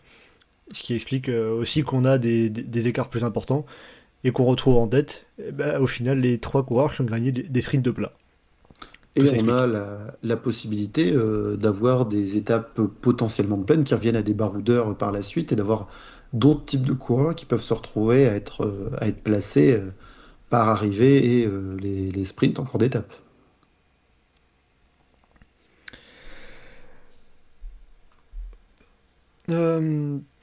Voilà en tout cas pour concernant, concernant les sprinters. Euh, à présent, je vous propose de passer un, petit débat. Je sais qu'on avance, mais je m'étais noté ça par rapport à ce qui s'est passé euh, cette semaine et euh, je trouvais que c'était important, c'était l'occasion d'en parler. On sait qu'actuellement, il y a une règle qui dit qu'en cas de chute ou incident mécanique dans les trois derniers kilomètres d'une étape qui est désignée par les organisateurs de la course, le coureur ou les coureurs qui sont concernés par la chute, par l'incident mécanique, vont pouvoir être reclassés dans le temps du groupe auquel ils appartenaient. Euh, là, je vous ai mis l'exemple de la chute euh, de Mark Cavendish et Mats Pedersen, notamment sur euh, le premier sprint. On voit bien, ils ont chuté à plus de 3 km. Du coup, les coureurs qui ont été pris, concernés dans- par la chute et piégés, n'ont pas été reclassés Ah. dans, le, dans le premier groupe. Pedersen tombe pas ce jour-là, il est gêné par Oui. la chute, mais il n'est pas tombé. Tout à fait, c'est un de ses coéquipiers qui, qui tombe. Alors, en général, ça s'est appliqué sur les, étapes plates. Il y a quelques petites euh, nuances. On, on se souvient notamment de Maximilian Charman qui est tombé dans l'arrivée sur le final d'une étape euh, vallonnée sur Paris-Nice 2020 et qui avait été reclassé. Euh, mais donc, voilà pour ce qui est la règle des 3 km. Est-ce que je peux préciser un point par rapport à cette règle euh, sur ce que tu viens de dire? Vas-y. Parce que tu as dit étape plate et tu as évoqué le cas particulier d'une étape avec Charman et tout ça. Ce sont les organisateurs qui décident des étapes qui sont listées comme étapes bénéficiant de cette règle. Oui, tout à fait. Ça, c'est. euh, au- Ça dépend pas de la topographie du profil, Voilà, ça dépend du fait. choix des organisateurs. C'est ça. C'est pour ça que je disais, les, les organisateurs, les organisateurs choisissent. En général, ça tombe sur des étapes plates, mais c'est pas obligatoire. Que ça soit que ça. Hein, Ça, peut sortir du. Ça peut être autre chose que uniquement les étapes qui se finissent au sprint, et basta. Donc, euh, la question, elle va être simple, et je vais vous la poser dans le. Je vais vous la poser par sondage dans le chat également. Est-ce qu'il faut revoir cette règle des 3 km il y a pas mal de, il y a plusieurs solutions envisagées, plusieurs solutions possibles. Par exemple, on a Adam Hansen, le nouveau président du syndicat des coureurs, le CPA, qui propose lui de prendre les temps à 5 km sur, euh, de- à 5 km de l'arrivée sur les étapes plates. Ensuite, à 5 km, on prend les temps, et ensuite les coureurs, ils finissent tranquilles, et les temps sont gelés, quoi qu'il arrive, il n'y aura pas, aura, pas d'écart une fois passé ça. Ça, c'est un exemple, c'est euh, celui qui est revu le plus récemment avec Adam Hansen, donc le président du CPA il a, il y a plein d'autres possibilités, on, peut imaginer tout et n'importe quoi. Question, selon vous, est-ce qu'il faut revoir donc cette règle des 3 km Geoffrey? Pour moi, il faut la revoir et il ne faut pas, euh, mais il ne faut pas déplacer euh, cette limite de, de 3 à 5 km ou autre. Pour moi, il faut l'adapter euh, au terrain. Si on a un final qui est, qui est large, qui est nickel, qui pose pas de problème, 3 km, ça pose pas de problème. Si on se retrouve à être dans un final qui est très technique en ville, oui, on peut geler les temps avant. Et il faudrait pour moi euh, avoir une ligne qui est euh, ligne de prise du chrono. Euh, et avoir entre guillemets quelques kilomètres fictifs après coup. On a bien du départ fictif au début parce qu'on sait que c'est trop dangereux de lancer une étape en pleine ville. Et eh ben pourquoi ne pas avoir la même chose sur la fin? Sachant que une des contraintes qu'on a en général, enfin une des comment dire, euh, j'en prends ma phrase, par rapport au fait d'arrêter les temps avant la ligne d'arrivée, il y en a beaucoup qui râlent en disant oui, mais c'est pas ça le cyclisme. Le cyclisme, c'est les mecs qui se battent au bout jusqu'à la ligne d'arrivée. Actuellement, le cyclisme, c'est les mecs qui se battent pas à fond dès la ligne de départ. Donc déjà, pourquoi euh, problème à la ligne d'arrivée, pas la ligne de départ? Mais aussi et surtout, euh, historiquement, dans le cyclisme, il y a eu beaucoup plus souvent des prises de temps avant la ligne d'arrivée. si on remonte à l'époque du cyclisme sur les vélodromes, ce qui historiquement c'est les deux tiers de l'histoire du cyclisme, on prenait les temps avant.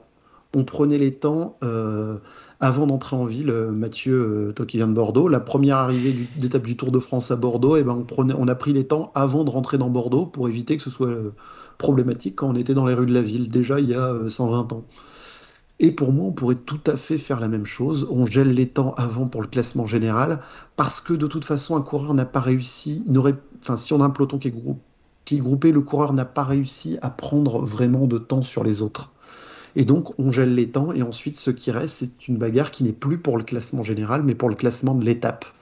Et donc, ceux qui veulent se relever, ne pas prendre de risques, eh ben, ils prennent pas de risques, et ça pose pas de problème, et ça change rien pour le reste du classement général, parce que c'est pas 1,5 km ou 4 km ou 8 km en ville qui vont faire la différence. Comme c'est pas les 1 euh, km ou 3 km ou 20 km comme on a parfois en début d'étape en ville qui font la différence. Donc ta solution, ça serait de geler les temps à l'entrée de la ville et avant l'entrée de la ville quand et ensuite d'adapter en fonction des fins d'étape. C'est ça. Et dans le roadbook, les coureurs seraient informés, bah, dans cette étape-là, euh, les trois derniers kilomètres sont pas des kilomètres, sont pas euh, comptés dans le temps. Dans cette étape-là, c'est 7 kilomètres. exactement comme on a actuellement entre le départ fictif et l'arrivée fictive.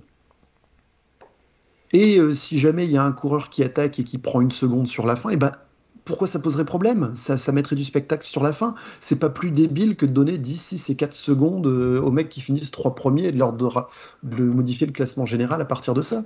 Si on a des mecs qui vont se retrouver à sortir pour essayer de profiter de cette réglementation-là pour prendre du temps, bah tant mieux, ça mettrait un peu de spectacle. Mais ça permettrait d'éviter euh, d'avoir des finales très tendues, surtout avec le développement urbain qui fait qu'actuellement c'est très compliqué d'arriver en ville. Hein, j'en veux pour preuve certaines étapes sur le Tour de France qui n'arrivent pas en ville, mais qui arrivent en plein champ, à la périphérie de la ville, parce qu'il n'y a pas d'endroit pour tracer une arrivée pour sprinter dans la plupart des villes de France. Encore plus dans les grandes villes. Oui, avec tous les, euh, tous les aménagements urbains, puis au final, les aménagements qui sont faits en ville pour la pratique du cyclisme au quotidien, ah bah, sont pas compatibles avec une arrivée au sprint euh, sur, sur une grande course parce que si on fait des pistes cyclables, si on, si, on, cloisonne une route pour en faire un, seulement une voie pour les voitures et à côté une belle piste cyclable, bah, ça va pas passer pour un peloton groupé. Euh, c'est là où il y a toutes, toutes, ces, toutes ces complexités, ces spécificités. C'est ça, euh, je veux dire, on n'a pas envie d'avoir un sprint comment dire, une étape de sprinter qui se termine sur une ligne droite de 3 km, mais du coup qui se retrouve à être sur la rocade de Sarzeau et que ça fait un truc tout moche, quoi. Ou euh, le final qu'il y avait à Libourne euh, la dernière fois que ça y était. Bon, finalement, c'était pour des baroudeurs et pas pour l'échapper celle-là, mais... mais voilà, quoi, on bloque les temps. Euh, Bordeaux, un sprint place des Quinconces, ça aurait de la gueule, mais s'il faut bloquer les temps parce qu'il y a des lignes de tramway un petit peu partout, 8, 9, 10 km avant la ligne, bah on le fait, c'est pas les... ce serait pas une arrivée à Bordeaux qui va changer le classement général de toute façon. Alors justement, je te précise pour pour l'arrivée à Bordeaux, ils vont euh, ils vont euh, déjà en plus ils vont traverser la Garonne par un pont qui est en cours de travaux. Euh, enfin, qui est en cours de, de, rénovation, et ils vont franchir la, la ligne du tramway à moins de 2 km de l'arrivée. Après, sur le tour aussi, il y a le cas particulier où il y a suffisamment de moyens pour recouvrir, recouvrir partiellement, euh, mettre une couche de goudron fine euh, sur un rond-point ou euh, sur une ligne de tramway. Mais c'est possible que sur le Tour de France. Mais il y a beaucoup d'autres courses à côté. Et Bah. si ça devient compliqué de faire une étape pour sprinter, eh ben on gèle les temps avant. C'est pas gênant, c'est pas ces étapes-là qui, surtout pour, sur les grands tours, qui ont une influence monstre sur le classement général. Bon, alors, après le long développement de Geoffrey, Anselme, qu'est-ce que tu en penses, toi? Moi, je suis tot... enfin, son idée, je suis totalement contre. Je l'ai autant, je comprends que on se dise dans le final d'étape, s'il y a un incident mécanique, ok, on peut, euh, on peut le mettre dans le temps du groupe où il était, mais alors geler les temps avant la ligne, pour moi, c'est une, euh, une aberration monumentale. Alors, des- rien qu'un coureur ou un truc comme ça, le coup du kilomètre, c'est fini. Enfin, qu'est-ce qui se passe? Le, Le- coup du kilomètre, ça permet à un mec de gagner l'étape, ça ne permet pas à un mec de gagner du temps au classement général. Cite-moi un seul coup du kilomètre où euh, ça a eu une incidence sur le classement général de l'épreuve. Yann Backlance, il prend le maillot jaune. Moi, je te parle pas d'un mec qui va prendre. Oui, il prend le maillot jaune grâce aux bonifications. Il prend pas le maillot jaune Mais un mec comme grâce, ça. à la, grâce à un Non, écart. il en n'y avait pas de bonification en 2013. Non, il n'y a pas de bonification en plus. Et, et il, a, il a juste une seconde d'avance au classement Oui, général. De toute façon, c'est une étape accidentée, donc le problème se place pas même, même- se place pas pour ça. Je propose pas de geler les temps dès qu'on a un final accidenté ou qu'on ait qu'est-ce un qui se final à une étape Non, avec non, parce que qu'est-ce qui se passe Ça veut dire de que t'arrêtes à 7 km, le mec il attaque à 7 km 100, il prend une seconde et c'est quoi Du coup, après il se relève, il finit une demi-heure les autres, mais il a pris une seconde. Trouve un mec qui va attaquer, euh, qui va sortir d'un peloton lancé euh, juste avant euh, une situation comme ça. Tout, euh, si tu veux te retrouver à prendre une, deux ou trois secondes, tu serais justement obligé de sortir euh, au moins un kilomètre avant pour si tu veux être sûr de creuser l'écart. Enfin, puis, enfin, pour moi, ça a pas. Le, pour moi, le vrai problème, c'est les, les gars du général qui sont la pleine balle dans le final et qui ont rien à foutre là, parce que justement, ils se disent, oh, on va perdre une seconde ou un truc comme ça. Le, Justement, avec ma situation, ils auraient pu le faire. bah non, mais ils le feraient à 7 bornes ou 3 bornes. Il le, il le ferait à 7 bornes, mais si tu le fais à 7 bornes, t'as pas encore les sprinters qui sont là. Le problème, c'est qu'actuellement, 3 km, c'est beaucoup trop court. On a déplacé euh, en 2005, si je dis pas de bêtises, on a déplacé cette limite de, de 1 km à 3 km parce que le développement urbain faisait que ben, 1 km est le bloqué. euh, Enfin, si un coureur avait, avant, si un coureur avait un incident après la flamme rouge, il était reclassé parmi les meilleurs. On a déplacé ça à 3 km parce qu'il y avait de plus en plus d'installations urbaines qui l'ont nécessité. Et là, on parle de redécaler ça à 5 km. Le problème, c'est, voilà, comme tu dis, les favoris du général qui vont se mêler avec tous les meilleurs. Si tu mets cette limite parfois à 2 km 500, parfois à 5 km, parfois à 7 km, que tu adaptes selon le terrain, et t'arrêtes sur la dernière ligne droite suffisamment large avant de rentrer dans la ville d'arrivée, les mecs du général ont absolument plus aucune raison de rester devant. Ah, moi, enfin, Là, moi, actuellement, le- ils l'ont toujours parce qu'il y a cette potentielle cassure qui peut arriver. Le but, Ouais, ils vont perdre 3 secondes. Euh, Pour moi, c'est leur problème. C'est ils, veulent- ils sont prêts à se foutre en l'air pour euh, économiser, économiser 3 secondes. Et bah, grand bien leur face. Mais c'est comme ça qu'ils acceptent de perdre 2 secondes sur un, un random. Et puis là, il y aura plus de problème. Le problème, c'est qu'ils acceptent pas de perdre deux secondes sur un random, mais sur un autre coureur qui va être là. Et tu te retrouves Oui, bah, dans ce cas-là, tant pis. Ils, se foutent au tas. Et bah, c'est comme ça. C'est le vélo. Enfin, euh, on- c'est en équi- eh, on- de base, c'est un truc en équilibre qui est pas censé Alors- être. euh, si tu t'arrêtes, tu tombes. Bah voilà. Pourquoi, pourquoi dans ce cas-là, tu as commencé ton argumentation en disant si un mec prend un incident mécanique, ok, on le reclasse dans le temps. Bah, parce que ça, je veux bien l'entendre. Mais Bah, après. pourquoi, pourquoi tu viens de dire maintenant si un mec fait une connerie, il tombe et tant pis, il assume Alors que juste avant. Ah oui, il assume. Enfin, il aura les séquelles. S'il se fout au tas, euh, il se pète la clavicule, c'est fini. Point En général, tu tombes pas tout seul. Mais Oui, en plus. pourquoi, pourquoi du coup tu le reclasserais son temps? Pour moi, il y, a- il y a deux possibilités. Bon, parce que si tu commences à enlever le cette règle, ça va, ça va gueuler. Et puis, enfin, c'est impossible. Je vois pas. Enfin, c'est inimaginable qu'on enlève cette règle et qu'on dise, bah maintenant les temps c'est sur la ligne. Mais soit les temps on les fait sur la ligne et on assume tout, soit le but c'est d'avoir une situation qui ramène plus de sûreté pour les coureurs. Et à ce compte-là, eh ben, euh, on Ouais, adapte. mais non, mais euh, parce que la sûreté pour les coureurs et tout, c'est le. Après, c'est la porte ouverte à tout et n'importe quoi. Qu'est-ce que tu proposerais, toi, Anselme? Bah, pour moi, on reste comme ça. Et puis, euh, les mecs du général, ils se mettent en second rideau avec euh, une grosse brutasse pour les emmener s'il y a une mini cassure. Et puis, comme ça, c'est beaucoup plus sûr parce que déjà, il y aura plus que les sprinters et les équipiers dans le premier gros pack de 20 coureurs, ce sera beau, il y aura moins de frottements, les mecs ils frotteront entre eux, et puis comme ça, si toi t'es 10 mètres derrière, Et ça, bah, c'est ce voir. c'est qui devrait déjà se passer Bah voilà. si la règle restait là. Mais, mais c'est pas ce qui se passe. Donc justement, Bah on oui, doit donc- adapter.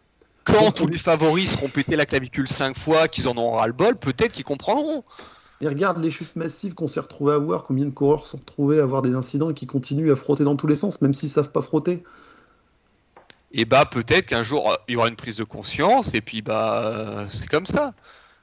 Enfin, ça arrive après si euh, enfin on peut pas non plus euh, tout faire et tout leur donner euh, Non, parce que c'est un peu dangereux. Oh là là. Les règlements sportifs sont pas faits là pour être logiques, ils sont faits pour être adaptés sur des comportements qui sont inadaptés. Si tous les coureurs, enfin là même dans tous les sports en général, si tous les sportifs avaient un fair play et une réglementation idéale et un comportement idéal sur ce qui devrait être, t'aurais pas, t'aurais aucun règlement sportif qui ferait 200 pages. Sauf que dans les faits, bah, l'être humain est pas comme ça. Non, et t'as tellement sûr. de monde qui se retrouve à pousser dans tous les sens. Les mecs, même si eux, ils auront envie de se de râler, ils ont tellement de mecs dans les oreillettes qui vont leur gueuler pour dire d'être placés, de contrôle derrière, on va dire sur les watts. On a vu que t'étais pas à fond, t'aurais pu être encore plus à fond. On enlève les oreillettes. Là on Oui. passe au second débat. Ah ben là, je suis favorable aussi. Bon, je vais donner la parole à, à Johan euh, qui va peut-être faire un peu le rôle d'arbitre de, de ce débat. Euh, je, je vois que tu te marrais bien à, à- à entendre Anselme et, et Geoffrey. Qu'est-ce que tu en penses, toi? Moi, je, je- enfin, je, je pense que si on vraiment veut partir sur un système de, euh, euh, comment dire, de décaler l'importance de la ligne d'arrivée et de- d'essayer de mettre quelque chose en amont pour euh, limiter les problèmes, je pense qu'effectivement, il faut pas essayer, de- enfin, vouloir mettre une limite fixe, ça, pose des gros problèmes. Il vaut mieux avoir une limite qui soit mouvante et que tu décides par rapport à l'étape de on va mettre la limite là, on va mettre la limite là. Je pense que c'est le meilleur, meilleure partie. Mais euh, je pense que c'est toujours pas vraiment le problème en fait. hein. C'est un peu des, des pis-aller pour essayer de compenser le- les, les conneries que, que font le peloton, mais ou des, conneries des organisateurs. Des fois aussi les parcours, mais euh, typiquement, euh, tu fais comment, Geoffrey, pour l'étape de Landerneau sur le Tour? Que c'est arrivé en boss, donc tu mets pas une étape. euh, Non. Ouais, L'étape donc, de euh, Landerneau, c'est un final en boss. Tu prends les temps sur la ligne d'arrivée. Si un coureur a une merde, tant pis, il assume. Bah, pourtant, c'est une, enfin, il y a eu une, énorme chute massive euh, sur cette étape. Et une chute massive prévisible en plus, parce que, Alors, Pour le coup, il y a la situation alternative où euh, tu ajustes aussi le tracé pour faire en sorte qu'il n'y ait pas autant de problèmes. Pour moi, sur le tour euh, qui démarrait de Bretagne, le problème, c'était pas tant l'étape de Landerneau que l'étape de Pontivy, qui avait un final vraiment dangereux, où euh, je me souviens dans le podcast même avait, dire, avait dit, euh, j'avais dit à l'avance que ça tomberait, et c'est, ça n'a pas loupé, c'est tombé. Ouais, L'étape la, de la Landerneau, la chute massive. Ouais, l'étape de, de Landerneau, la chute massive, c'est la chute au Piomi. Donc, euh, Il y avait dans, la- dans, dans une descente un peu, je crois, Bah, ouais, dans l'approche de la bosse. Oui, L'approche la Nerboss en descente sur une grande route large, j'étais sûr que ça allait sous trop tard. Moi, je trouve même plus sûr que Pontivy. Ah, Pontivy, première semaine du tour, t'es sûr que ça va tomber. hein. Pontivy, ça tombe parce que les joueurs, les coureurs jouent au con. Parce que ça essaye de remonter sur une route où il n'y a pas la place, parce que ça prend des virages pleines balles sur des petites routes, et que forcément, au bout d'un moment, ça se casse. Après, il y a KB1 qui tombe tout seul parce que, enfin, voilà, quoi. C'est Caleb.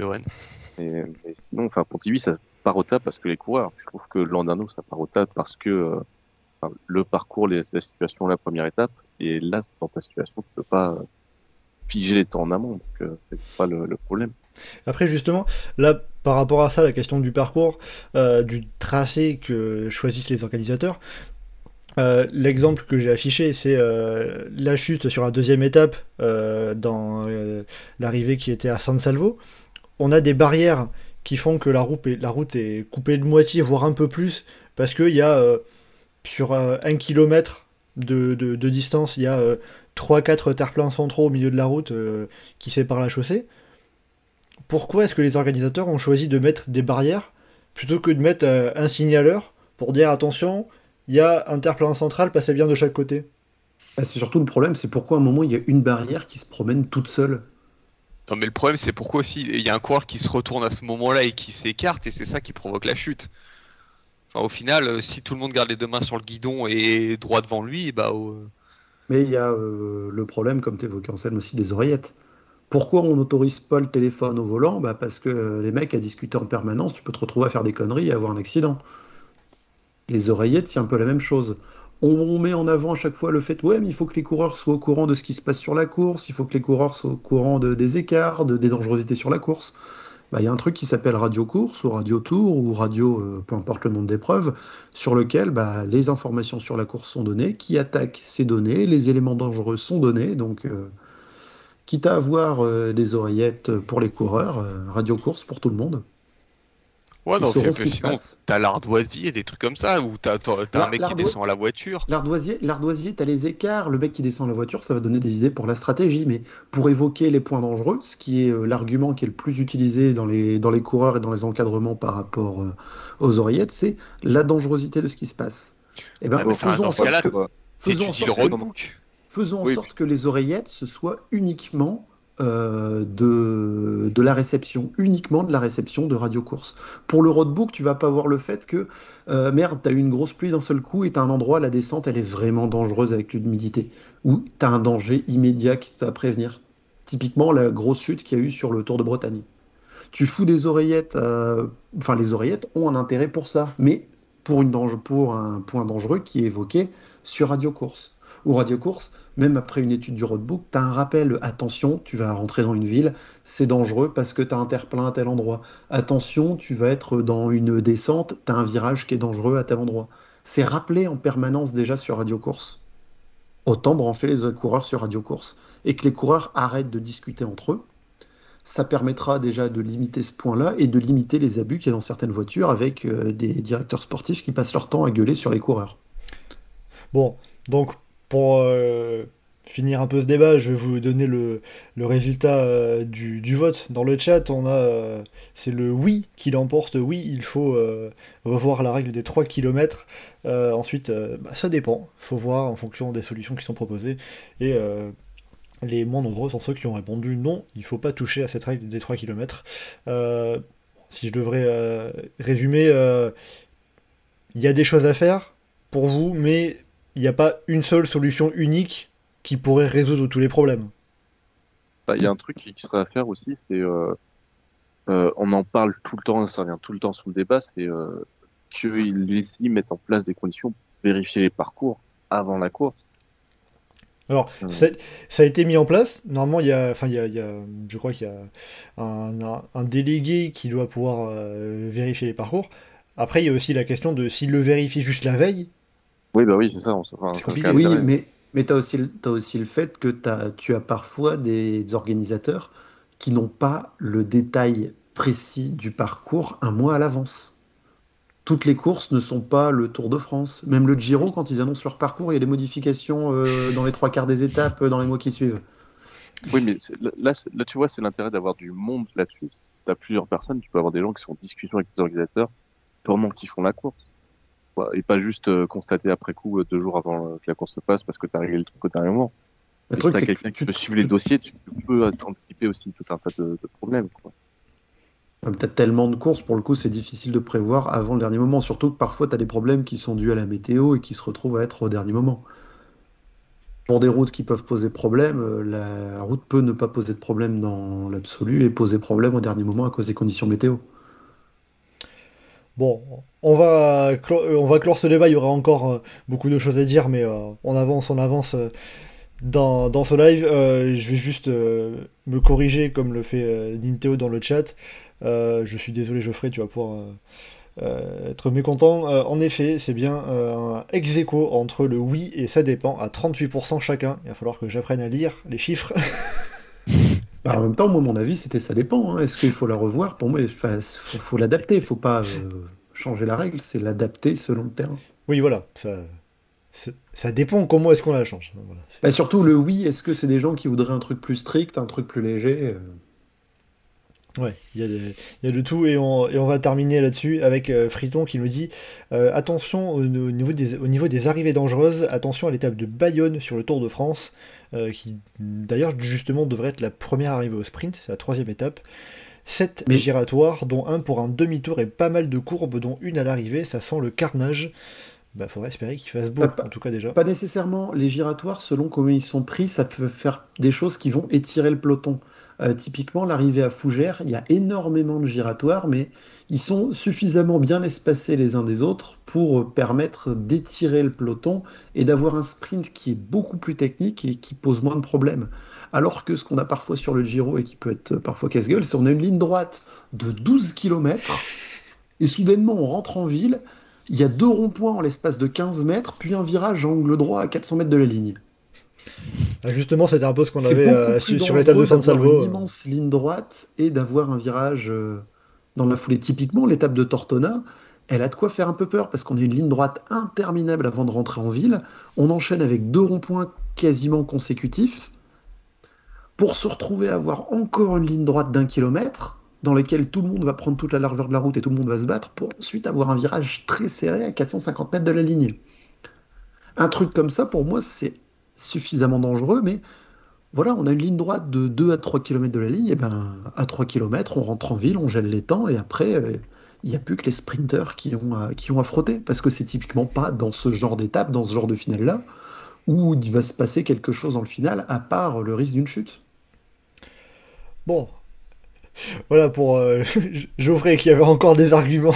Ah, À défendre, mais- ça, ça fait 10 ans que mais, euh, je défends cette idée-là sur le forum, moi aussi. Donc, euh, Mais c'est intéressant de le signaler et euh, justement tu nous as fait la transition un petit peu avec le dernier point de ce live, la dernière semaine de course. Les, Deuxième. euh, on les- n'est pas encore sur la deuxième, putain ouais, le, le, le Giro est long mais euh, il est un, un peu Le plus Giro que je- est encore long, Mathieu, attention. Le live aussi. Ah ouais. Euh, donc on va avoir, euh, ça reprend donc euh, demain, ce mardi, avec euh, une étape qui pourrait revenir au sprinter vers Viareggio, euh, avec euh, début d'étape assez vallonné qui va monter quand même jusqu'à 1500 mètres d'altitude, c'est pas rien, pour finir à 3 mètres, c'est dire que ça va descendre euh, sur la fin. Euh, ensuite, donc l'arrivée à Tortona, euh, assez tortueuse. Euh, Euh, assez tortueuse dans le final, donc il faudra faire attention. Pour les sprinters, euh, 12e étape en direction de Rivoli avec l'ascension du Colle Braida euh, à un peu moins de 30 km de l'arrivée. Euh, ensuite, on va avoir vendredi euh, bien la première étape euh, alpine avec en direction de Cran Montana. Attention, il faudra noter le profil qui s'affiche, c'est le profil avec l'ascension jusqu'au sommet du col du Grand Saint-Bernard. Mais des médias suisses ont annoncé que l'ascension se fera jusqu'au tunnel du Grand Saint-Bernard, à peu près à 1900 mètres d'altitude, puisque à cause de la neige, la route qui n'a pas pu être totalement déneigée jusqu'au sommet. Donc voilà, un petit changement n'aura pas une grande importance, en dehors du fait que la Cima Copie devrait donc être euh, l'ascension finale des Trecime di Lavaredo sur la 19e étape. Euh, et ensuite on continue cette deuxième semaine de course avec la 20e étape, euh, la 14e étape pardon, assez particulière avec l'ascension du Simplon Pass et puis ensuite une grande descente et du plat jusqu'à l'arrivée à Cassano Magnano et on terminera avec dimanche une étape euh, du côté de la Lombardie avec une arrivée à Bergame euh, avec euh, quelques, quelques belles ascensions tout au long de cette étape.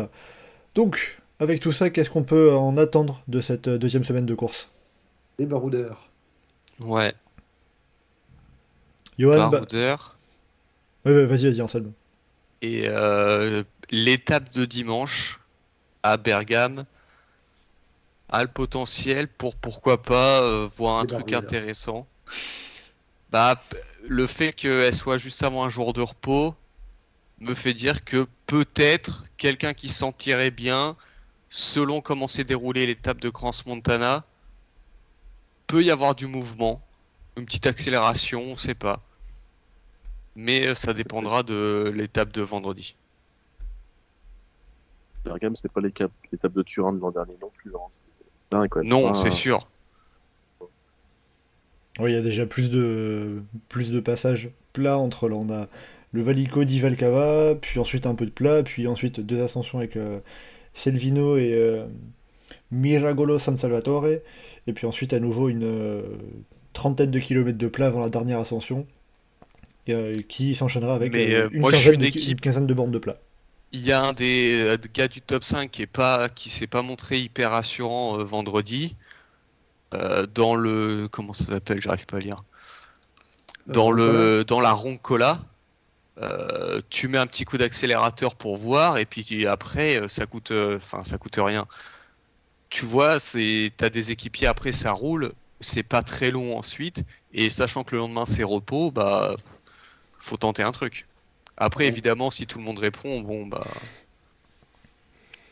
ça, ça roulotte, euh, ça met un, ça met une attaque dans le dernier taquet là, bah, comme on a eu, euh, comme on a eu dernièrement là, Roglic, hop, boum, ça fait la descente, ça prend 10 secondes et puis ils seront contents. Donc pour vous, l'étape clé de cette deuxième semaine, ça peut être l'étape de Bergame? Non. Non, pas clé parce que euh, c'est l'étape de Crans-Montana. Évidemment. Mais on va dire que ça peut être une étape intéressante. Parce que je sais pas pourquoi ils nous ont foutu une étape de merde samedi là. Parce que franchement, enfin, c'est samedi, on va se taper une purge. Il va y avoir des gars. euh, soit on a trois pélos en échappée et les équipes de sprinters derrière. Enfin, euh, soit on a un gros groupe et va rien avoir. En plus, c'est 200 bornes. Ah, après, c'est long aussi parce que bah, faut revenir de Suisse. Et euh, t'as un col sur la route, donc tu le prends. Quoi. Ouais, enfin, ils auraient pu en mettre plusieurs d'école. Bah, sauf qu'ils voulaient pas faire une étape de montagne là. Ah non, mais franchement. C'est dommage. hein. Pas une étape intéressante là, un week-end. euh. Un samedi, genre les gens sont libres, ils peuvent devant la télé. Mais non, mais ils savent qu'ils vont payer la concurrence de l'étape de Cassel sur les 4 jours. Donc, euh, Ah là, ça, sera, ça risque d'être plus animé euh, du côté de Dunkerque que, que du côté de l'Italie. hein.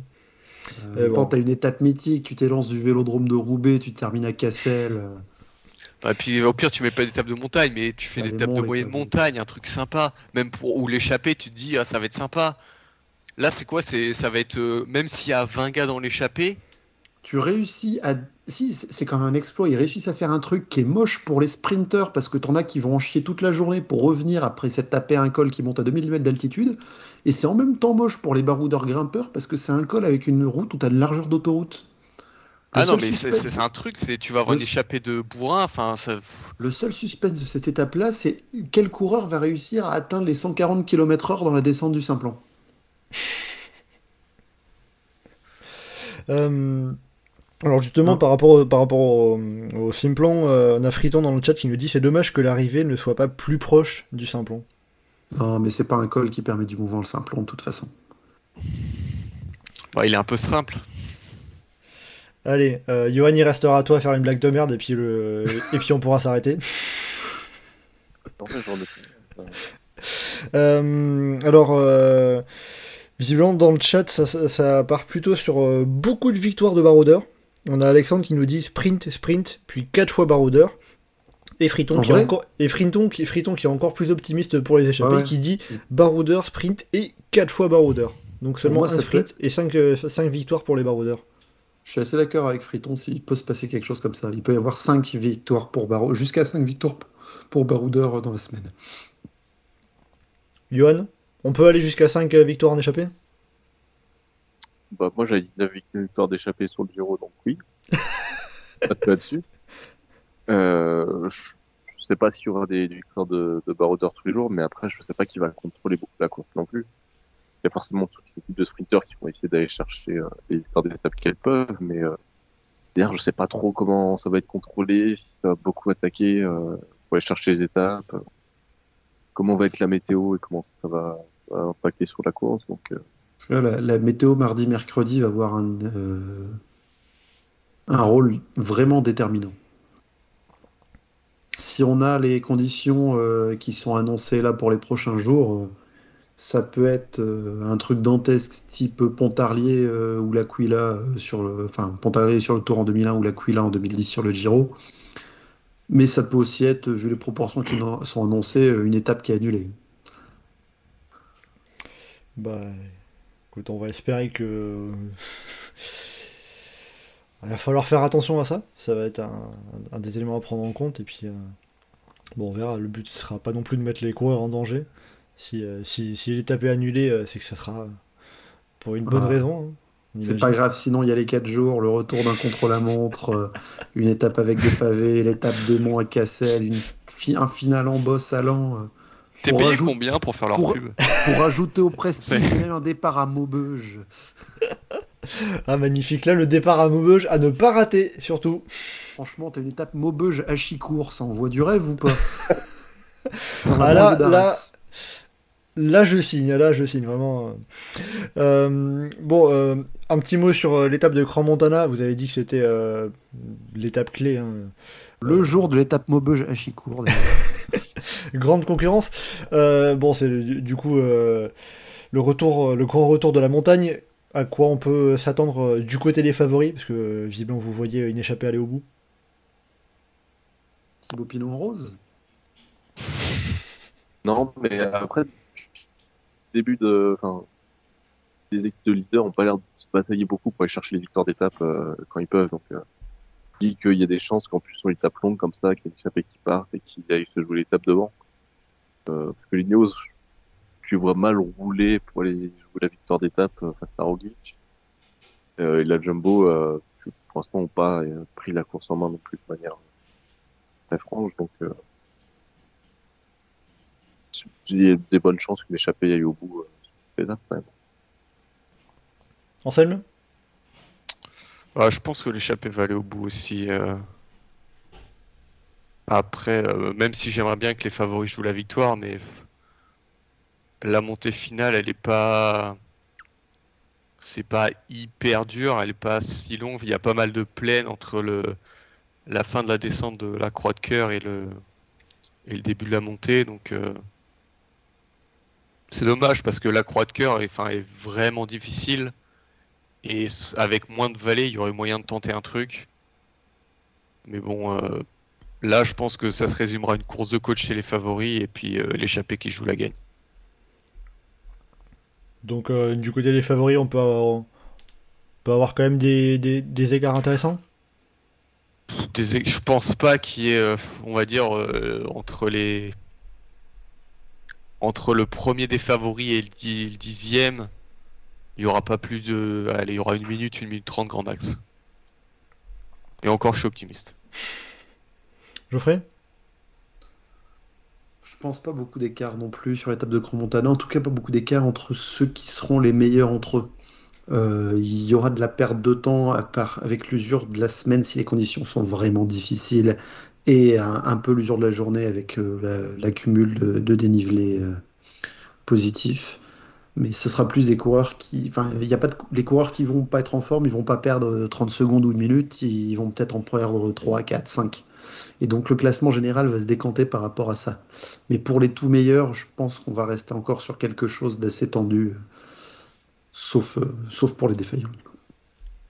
Mais euh, ça peut être aussi bien chamboulé par euh, des échappés qui vont prendre euh, du temps ce jour-là. Très bien, donc voilà les, les prévisions de, de, de nos chroniqueurs pour, euh, pour cette deuxième semaine. Et donc, bon, visiblement, plutôt de, pas mal de, de victoires en échappée à attendre. Petit, petit pronostic comme ça, je vais pas vous demander combien de victoires en échappée, mais je vais vous demander plutôt, citez-moi un coureur qui va gagner en échappée ce- cette semaine. Le Benoît Cosnefroy sur les 4 jours de Dunkerque Sur le Tour d'Italie, Geoffrey Ah, Bon, si, si vous voulez, pendant que je vous laisse chercher, Geoffrey, j'ai une question pour toi, pour toi dans le chat. Combien de victoires d'Arnaud Delis sur les 4 jours de Dunkerque? Euh, bah, euh, il est bien fort, mais il y, a un, il y a un très beau plateau de sprinters cette année euh, sur les 4 jours, euh, entre euh, Merlier, Coy et plein d'autres. Donc ça, va amener de, très beaux sprints euh, là où ils sont attendus, à Abbeville, à Chicourt après quelques pavés et à Dunkerque où il y a en plus en général euh, la, gestion du, classement général final si celui-ci n'est pas fait. Euh, Deli il peut gagner presque sur tous les terrains. Le final à Lan qui est pour euh, un peu puncher, mais c'est pas non plus euh, le mur de 8. ça, peut, ça pourrait lui convenir. L'étape de Cassel, s'il est en forme pour la gagne, ça, devrait être pour lui aussi. Euh, des belles conditions qui sont attendues en plus. hein, euh, entre 20 et entre 20-22 degrés l'après-midi en général toute la semaine. Donc euh, voilà quoi, faut, faut venir dans le nord pour courir sur le soleil. Il faut pas aller sur la bord de la Méditerranée en Italie. Je sais pas ce qu'il leur a pris de vouloir aller là-bas en espérant qu'il fasse beau. Il y a, bon, en vrai, Arnaud Dely peut potentiellement gagner plein de jours, mais sauf le contre la montre où là ce serait vraiment une surprise s'il gagne le chrono à Saint-Quentin.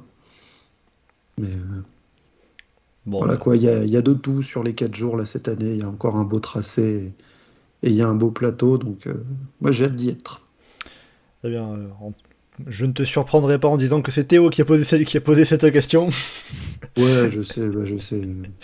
Il aurait pu poser la question combien de points UCI pour la- l'équipe Lotto Destiny sur ces 4 jours de Dunkerque? Ah là, c'est plus compliqué hein, de compter. Euh, bon, puis euh, voilà, voilà, voilà donc pour le, le point 4 jours de, Dunkerque. euh, puis on, on suivra ça aussi sur le, sur le forum avec les interviews que Geoffrey pourra nous faire de- tout au long de la semaine. Merci à toi en avance, bien évidemment. Bon, Anselme, Johan, maintenant que vous avez eu le temps de chercher, citez-moi un coureur qui, que vous voyez, que, comme ça, qui va gagner en échappée cette semaine. Sur le, sur le Giro, hein, je précise. Fortunato à Crans-Montana. Johan? Euh, bah, Philippe Ozana, euh, je sais pas où, mais, euh, qui est en forme et qui aura des libertés, je pense. Vous dites même pas Thibaut Pinot. Bah, il gagnera pas en échappée, il gagnera la pédale devant tout le monde, à Grand Montana. Non, au Monte Bondone, au Tresime et le chrono final. Ah, ce- seulement 3 victoires, t'es petit joueur, Anselme. Enfin, 4 avec le général, mais Ah oui, évidemment. Euh, Geoffrey, du coup, euh, un coureur qui pourrait gagner en échappée euh, en Italie Thibaut Pinot. Thibaut Pinot, évidemment. Euh, et puis on va compléter avec, euh, dans le chat, on nous cite euh, Ben Illy pour la peste de 2. Euh, de Alexandre qui nous dit aussi euh, un Français qui va gagner à Bergame. Eh ben écoutez, euh, pourquoi pas hein Ça peut être ça Thibaut. peut être étape, euh, étape pour Barguil quand même, Bergame, euh, dans le style. Voilà. ouais, mais il, est- il est un peu. euh, Enfin, il est pas au top euh, pour l'instant. Oui, mais il est pas au top, euh, il est pas si mal et c'est son genre de. Tant mieux. Il est, ouais, il est, il est pas au top, mais il a de quoi vraiment euh, gagner à l'accumulation des jours de course et se retrouver à être bien après. euh. Ouais, bien, mais pas top pour ceux qui qui passent leur journée devant le Giro. Voilà. Référence de la Cité de la Peur à la base, hein, qu'ils ont utilisé à nauseam euh, sur Eurosport, mais ça vient de la Cité de la Peur. Boftière, comme diraient les jeunes. Euh, Bon voilà, avec tout ça, on va arriver euh, à la fin de ce live. Euh, Ça fait euh, un bon moment qu'on a lancé. Je pensais pas qu'on allait tenir au- autant de temps, mais il y avait beaucoup de choses à dire, même si on a eu que 9 étapes et à peu près rien qui s'est passé pour le général. Comme quoi, toujours à dire. et vous imaginez bien que quand on doit tenir environ une heure pour les podcasts classiques, c'est compliqué parfois d'arriver à les gérer ces oiseaux. Mais on y arrive et puis c'est pour ça aussi qu'on est en direct euh, avec vous pour euh, prendre le temps, partager. C'est toujours sympa. Euh, bah écoutez, euh, le prochain live, bah, on, remet ça euh, la semaine prochaine, hein, lundi prochain, euh, lors de l'occasion de la deuxième journée de repos. Euh, la bonne occasion après, euh, après la deuxième semaine de course. Euh, on verra si Guérin Thomas est toujours en jaune, est toujours en, en rose, pardon. On verra. En jaune, il le sera pas. Après. A priori, ça, de- ça devrait aller. hein. Voilà. Par contre, Sepkus, par exemple, devrait toujours être en jaune. Ça, c'est pas un problème. Euh, on verra si Thibaut Pinot aura récupéré et retrouvé ce maillot bleu que vous voyez sur la miniature. Ah bah, il va courir en bleu quoi qu'il arrive. hein. oui, oui, ma- ma- maillot bleu de leader du classement de la montagne. Euh, bleu un peu, plus, un peu plus clair que son maillot Groupama FDJ. Euh, voilà, je vais arrêter avec les maillots parce que c'est vraiment la fin et je vais raconter encore n'importe quoi. Donc, euh, bah, écoutez, merci beaucoup de nous avoir suivis sur le chat et merci pour vos messages. On se donne donc rendez-vous la semaine prochaine pour le deuxième live chasse-patate sur, sur ce Giro. Merci beaucoup Johan, Anselme et Geoffrey d'avoir été en ma compagnie euh, ce soir pour ce live. Euh, et donc euh, bah, d'ici la semaine prochaine, vous pouvez nous retrouver sur le site et le forum du groupe Eto, le groupe Eto.fr, ça ne change pas, ainsi que sur nos différents réseaux sociaux, Twitter, Facebook et Instagram. N'hésitez pas à commenter, liker et partager ce podcast. Merci beaucoup et à bientôt dans Chasse Patate